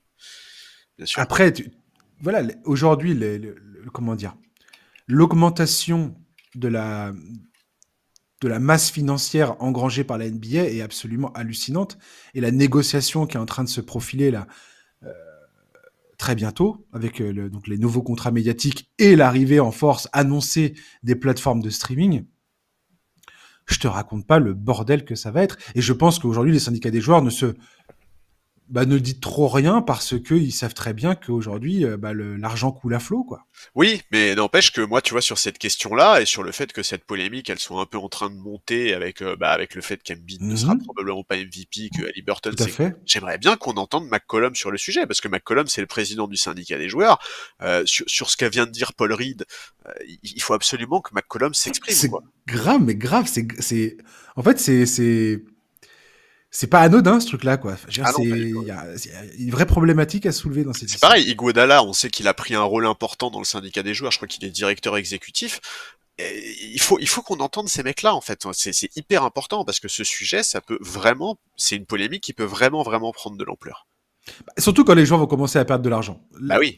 Une fois que tu, tu commences à, attaquer le porte-monnaie, c'est comme tout, comme pour, pour, tout le monde quand tu ça commence à on a comme tu l'as très bien dit hein, on parle de voilà de millions de millions de dollars et tout ça et on peut dire ouais, quel, manque pour eux comme tu l'as dit tout à l'heure. Bon Soit, mais. Euh, en fait, on n'est pas là pour juger l'aspect moral ou quoi que ce soit. C'est juste factuellement. C'est une, une, industrie comme une autre. Voilà. C'est un, spectacle comme un autre. Si tu te dégages de. Et les salaires sont proportionnels à l'argent euh, rapporté. Point barre. Enfin, oui, non, mais c'est surtout en fait si tu te dégages de toute euh, préoccupation morale et que juste. C'est ça, ouais. Tu vois, on parle d'un pourcentage de salaire qui ne sera pas touché pour, ben, pour enfin, tu, pour rien, enfin, tu te rends compte, imagine, Ali Burton, il, il loupe son. Ah, je comprends qu'il soit totalement vénère. À ah un match. Et même pas à un match, en fait, à 7 minutes de jeu. Parce que, effectivement, parmi son décompte de matchs loupés, il y a le match où il se blesse. Il y a le match à Boston où il se blesse, ouais. À la 13e minute, alors qu'il lui manquait 7 minutes pour que le match soit comptabilisé. Enfin, est-ce que tu te rends compte qu'on peut parler de 40 millions de dollars perdus pour 7 minutes ratées sur un parquet? C'est, c'est un côté un peu dingue, quoi. Ah, mais complètement. Ah, mais complètement. Et, euh... et je te dis, je, je pense que, euh... que là, Tyrese Halliburton joue. C'est, il, a, il a fait un match, je crois, à plus de 30 minutes, et après, là, il a fait 22 minutes sur les deux derniers matchs, je crois. Et clairement, il est, ils sont dans une optique de, euh, de, en train de, ils sont en train de le, de, de, de le gérer, quoi, de gérer Ouais. ses minutes, Bien sûr. de façon à ce qu'il soit pas, qu'il qu'il remplisse euh, les exigences en termes de présence. enfin, il est en train de faire du présentiel, quoi. Je trouve ça absurde quelque part, en fait, Bah oui, c'est terrible. parce que sa santé, quelque part, il met quelque part sa santé en jeu. Et euh, on peut dire, il a, il a 23 ans, tant mieux pour lui. Mais tout à l'heure, je parlais de l'exemple des, des, des, des vétérans. Ben, c'est plus problématique, quoi. Non mais au-delà de l'aspect santé en jeu, enfin, on, on parle des Pacers. Les Pacers aujourd'hui, ils sont sixième à l'est. Mhm, tout Ils à sont, fait, tu ouais. il y, a- il y a quand même des. Qu'est-ce que tu vas prendre le risque de sortir euh, Ali Burton de la saison? Oui, et même, qu'est-ce que tu vas prendre le risque de, de, de le faire jouer sur un match où il ne devrait pas jouer parce que physiquement il n'est pas prêt, etc., etc., que il, il va être mal assuré dans ses appuis, qu'il va pas, tu vois? Bah non, en fait, tu, tu prends des risques de. Enfin, tu te rends compte qu'ils sont à deux matchs du play-in, les Pacers, en fait. Sais actuellement, actuellement, ils sont directement qualifiés, mais ça se joue pas à beaucoup. Euh, le Heat est juste derrière, les, les- les- le Magic est juste derrière. Enfin, c'est quand même dingue, c'est dingue, c'est dingue. Moi, je, je, C'est je, dingue, ouais. je suis peut-être dans le monde des bisounours, mais pour moi, toutes ces décisions-là, les Ah décisions. non, mais je suis complètement d'accord avec toi. Tu alors vois, là, c- ça devrait être le sportif et uniquement le sportif. Et aujourd'hui, ça n'est pas le sportif et uniquement le sportif parce qu'il y a cette histoire financière qui entre en jeu. Remettez-vous la blessure de d'Ali Burton et dites-moi si vous trouvez ça normal que euh, le gars soit là en train de lutter pour euh, avoir quelque chose qui mérite totalement. Enfin bref. Euh, Enfin, à savoir une sélection All NBA Team sans, sans discussion aucune. C'est la moindre discussion, c'est Voilà. impossible. Euh, bref, on verra ça. On va terminer ce podcast sur Victor Mbanyama qui vient d'être élu rookie du mois de janvier. C'est la première fois de la saison qu'il obtient cette distinction. Euh, Jusqu'alors, c'était Chet Holmgren qui avait remporté celui de octobre-novembre et du mois de décembre. Euh, tout ça, Victor le fait en dessous de 27 minutes jouées par match. Il a clairement haussé son niveau de jeu ce mois-ci. Je vais pas vous faire l'étalage de ses stats bruts, parce que les stats bruts, c'est quand même très limité l'interprétation qu'on peut en faire. Moi, ce qui me frappe le plus dans cette histoire de Victor Wembanyama, c'est l'évolution de son jeu depuis son entrée dans la ligue. Il est arrivé avec des attentes irréelles sur les épaules. On en, a, on avait parlé, toi et moi, euh, en off ou dans le podcast, je sais plus trop. Les Beaucoup ont critiqué euh, le joueur, lui, lui-même. On critiqué les Spurs en tant qu'organisation. On critiqué le coach, Greg Popovich, pour des décisions euh, de, de, d'effectifs et tout ça. L'enchaînement des défaites en début de saison a fait que beaucoup de gens ont dit ah on décrété quelque part ah bah Victor ah bah finalement c'est euh, c'est du flanc quoi on nous a vendu du rêve on nous a dit que euh, il était magnifique il était incroyable et puis finalement regardez son équipe elle a 5 victoires et euh, et, euh, et, et 32 défaites c'est nul c'est de la merde remboursez-moi quoi et, et j'ai envie de dire que d'une part, c'est extrêmement dommage si vous, si les, pour les gens qui voient les, choses pareilles. Et ce que nous démontre Victor Mbanyama depuis un mois et un peu plus même, c'est juste un truc de fou. Et je voulais juste pointer ça du doigt parce qu'il est en train de répondre présent face aux espoirs démesurés qui étaient placés en lui. Je sais pas si on se rend compte de ce qu'il est en train de faire actuellement en termes de jeu, d'impact sur le terrain. Il est dominant défensivement sa vision du jeu ne cesse de s'améliorer. Et je te parle pas de, de, de, de mois en mois, c'est de jour en jour. Oui. Euh, bientôt. C'est d'un match à l'autre, il comprend des trucs. Et tu le vois sur le terrain, il pointe du doigt euh, les joueurs, il, pointe, il leur dit tiens, mets-toi là, tiens, voilà, bah, fais la passe là. Tu vois qu'il comprend exactement ce qui se passe sur un terrain. Et ça, pour un mec de son âge, c'est complètement fou. C'est hallucinant. C'est complètement fou.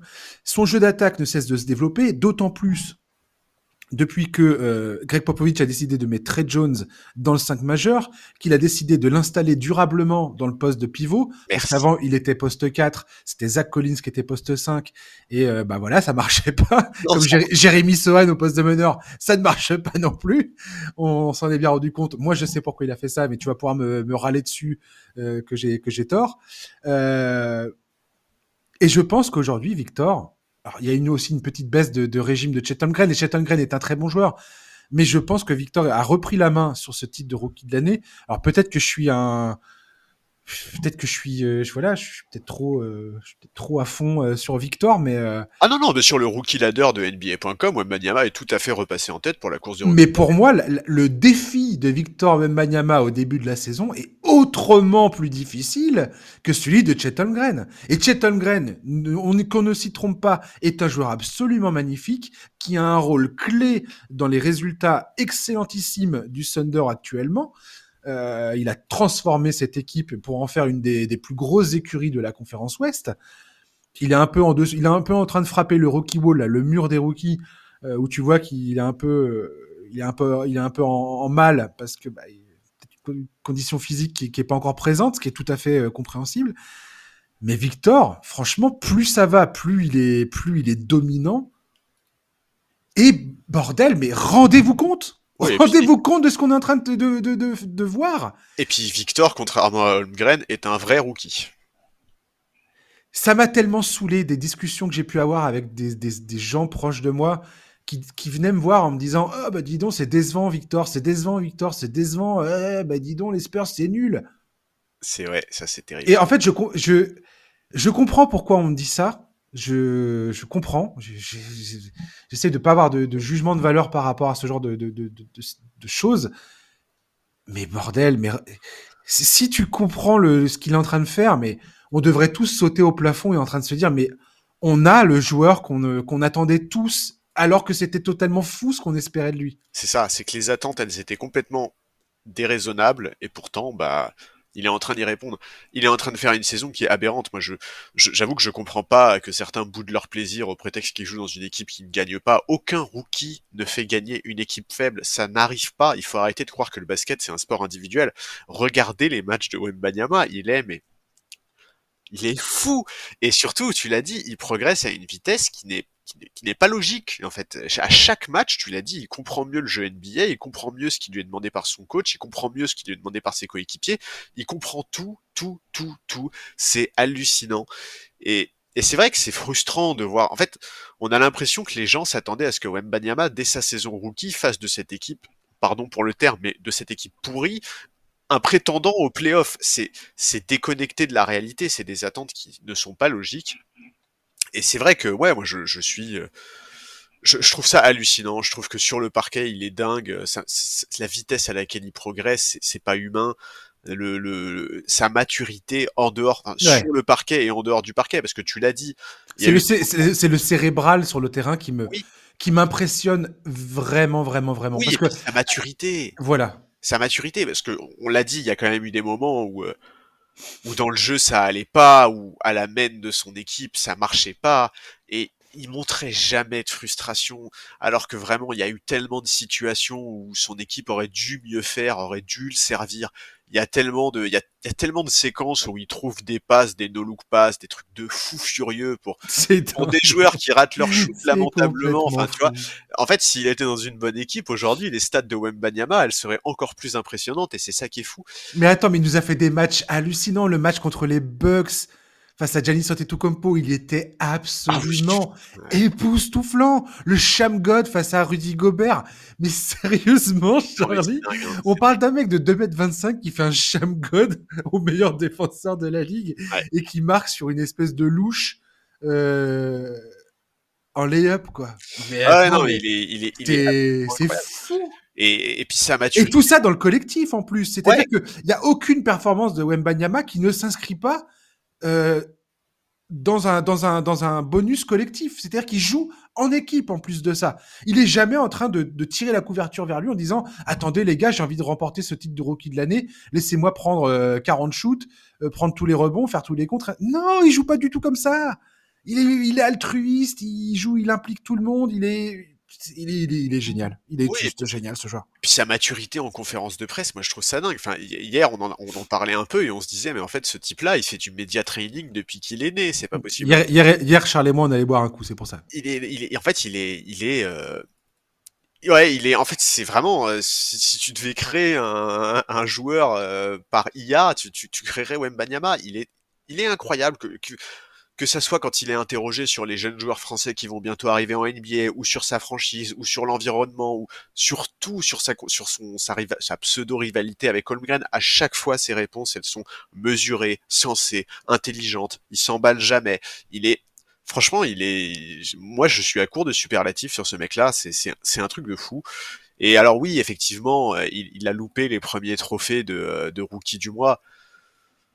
On s'en fout. Enfin, on s'en fout totalement. Alors là. On s'en fout totalement. Alors moi, je, Ce qui compte, c'est ce qu'il fait maintenant et ce qu'il va faire d'ici la fin de la saison. Et dans les dix prochaines années. Et là, en fait, moi, ce qui me rassure, c'est la montée en puissance. Je préfère voir euh, un joueur qui, surtout Wembanyama, qui est un rookie pur, contrairement à Holmgren, qui euh, lui a déjà, euh, il était blessé l'an dernier, donc il connaît déjà l'environnement NBA. Exactement. Il est familiarisé avec tout ça. Euh, faut, faut jamais le, faut jamais l'oublier. Et il est dans une équipe avec euh, un MVP en, euh, en titre, euh, un, un, mec qui est dans la course du MVP en puissance, en Cheggy Juice Alexander. Euh, une équipe qui est plutôt bien installée, même si elle reste très jeune. Hein. Les Spurs et, les, et, le Thunder sont les deux équipes les plus jeunes de l'NBA. Oui, mais il y a beaucoup plus de, de certitude côté. Voilà, et il y a déjà des joueurs beaucoup plus en place, installés. Euh, Manyama, c'est que des gamins cette équipe quasiment. Donc, euh, donc il faut, il faut, il faut remettre un peu le, le les choses dans l'ordre. Et ce que fait Wembanyama, justement, dans cette évolution, c'est pour ça que c'est ce que je disais tout à l'heure, c'est de voir cette évolution-là, sa combativité, sa façon de gérer les fins de match. Toi, hier, toi et moi, on, on parlait de ça. C'est ce que je t'ai dit. Le nombre de défaites magnifiques qu'ont eu les Spurs cette saison. Ils ont eu des défaites de dingue. Ouais. Où ils étaient en train de revenir, ils sonnaient la charge, ils remontaient au score. Wembanyama était présent, il était central dans le dans, le dans le dans la remontée et il se faisait avoir pourquoi? Par manque d'expérience, pour des erreurs à la con, pour des pertes de balles stupides. Parce que oui, Wembanyama fait encore des erreurs, il il va faire des espèces de de de, des, des passes à l'autre bout du terrain. L'idée est très bonne, mais il n'a pas encore la technique, il n'a pas encore le il n'a pas encore tout à fait le, le, le, le le timing pour le faire, tu vois. Mais l'idée est là, la vision est là, le, le, le, il ose, il prend des risques, et ça, c'est, ça, c'est beau. C'est ça qui, c'est ça qu'on a envie de voir, c'est ça qui est important, en fait. Tout à fait. Ouais, il a pas, il a pas, en fait, ce que j'adore chez ce joueur, c'est qu'il a pas peur de se tromper. Il a pas peur de faire des erreurs.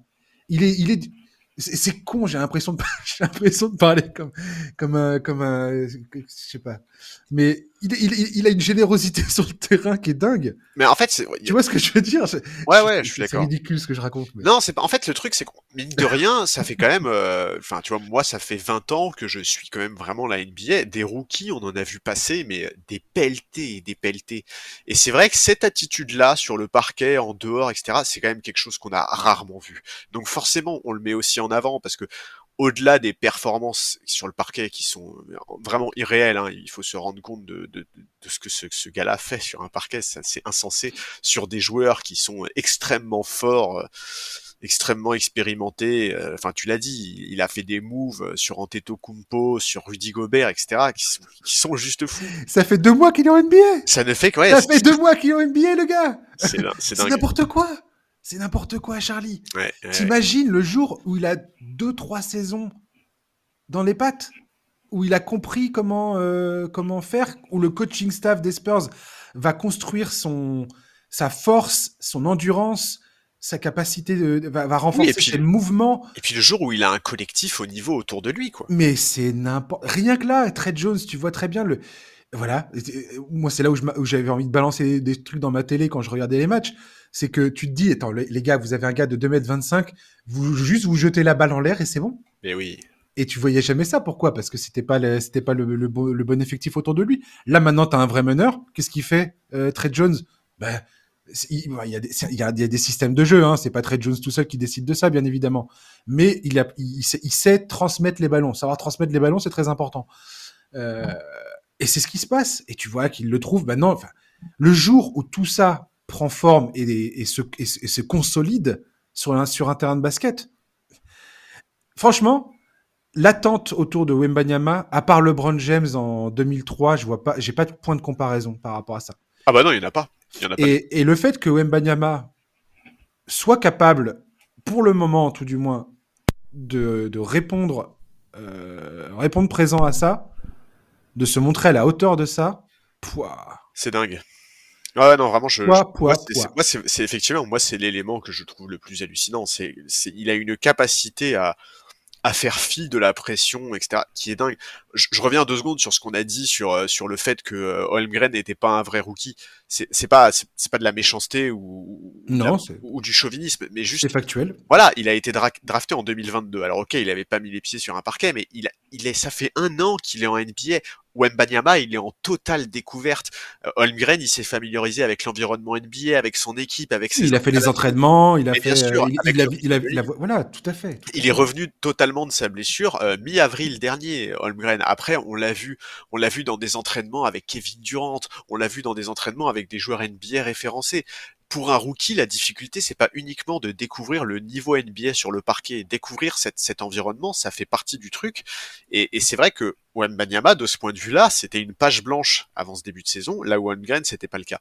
Et c'est la manière avec laquelle il assimile tout ça, avec laquelle, en plus, il progresse d'un match à l'autre sur le parquet, c'est hallucinant. C'est vraiment hallucinant. Réjouissons-nous, les ah amis. Ah ouais, ah ouais, Réjouissons-nous. Oh, on a de la chance. Mais clairement, et, je dis ça, euh, je dis pas on a de la chance en tant que Français, hein, on a de la chance en tant que fan de basket. Avoir un mec comme lui qui déboule en NBA, il faut, il faut faire, il y a un seul truc qu'il faut faire, c'est croiser absolument tous les doigts que vous pouvez croiser pour qu'il n'ait pas des soucis de blessure dans sa carrière. S'il n'a pas de soucis de blessure pendant sa carrière, on est parti pour 10-15 euh, ans de, de folie. De folie. Si, s'il fait 10 ans de carrière en bonne santé, ça sera un exploit.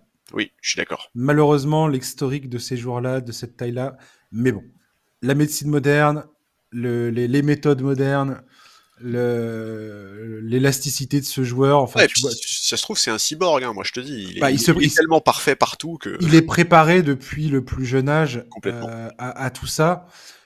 Quand tu regardais le document, quand j'avais regardé le documentaire sur Canal+, c'était assez impressionnant de voir que voilà, ça fait des années qu'il prépare son corps, que son corps, voilà, est euh, et de cette manière-là et qu'il est préparé pour ça. Et de ce point de vue-là, il y a un petit côté LeBron James. Hein. On sait très bien que LeBron James, sa vie euh, est axée purement et uniquement autour de deux choses, le basket et sa famille, tu vois. C'est comme ça, en fait, qu'on devient... Euh, oui, et, et, je pensais que tu allais dire un autre truc, mais que, LeBron James investit dans, son, dans, l'entretien euh, de son corps. Constamment, de, sa santé. Bien sûr.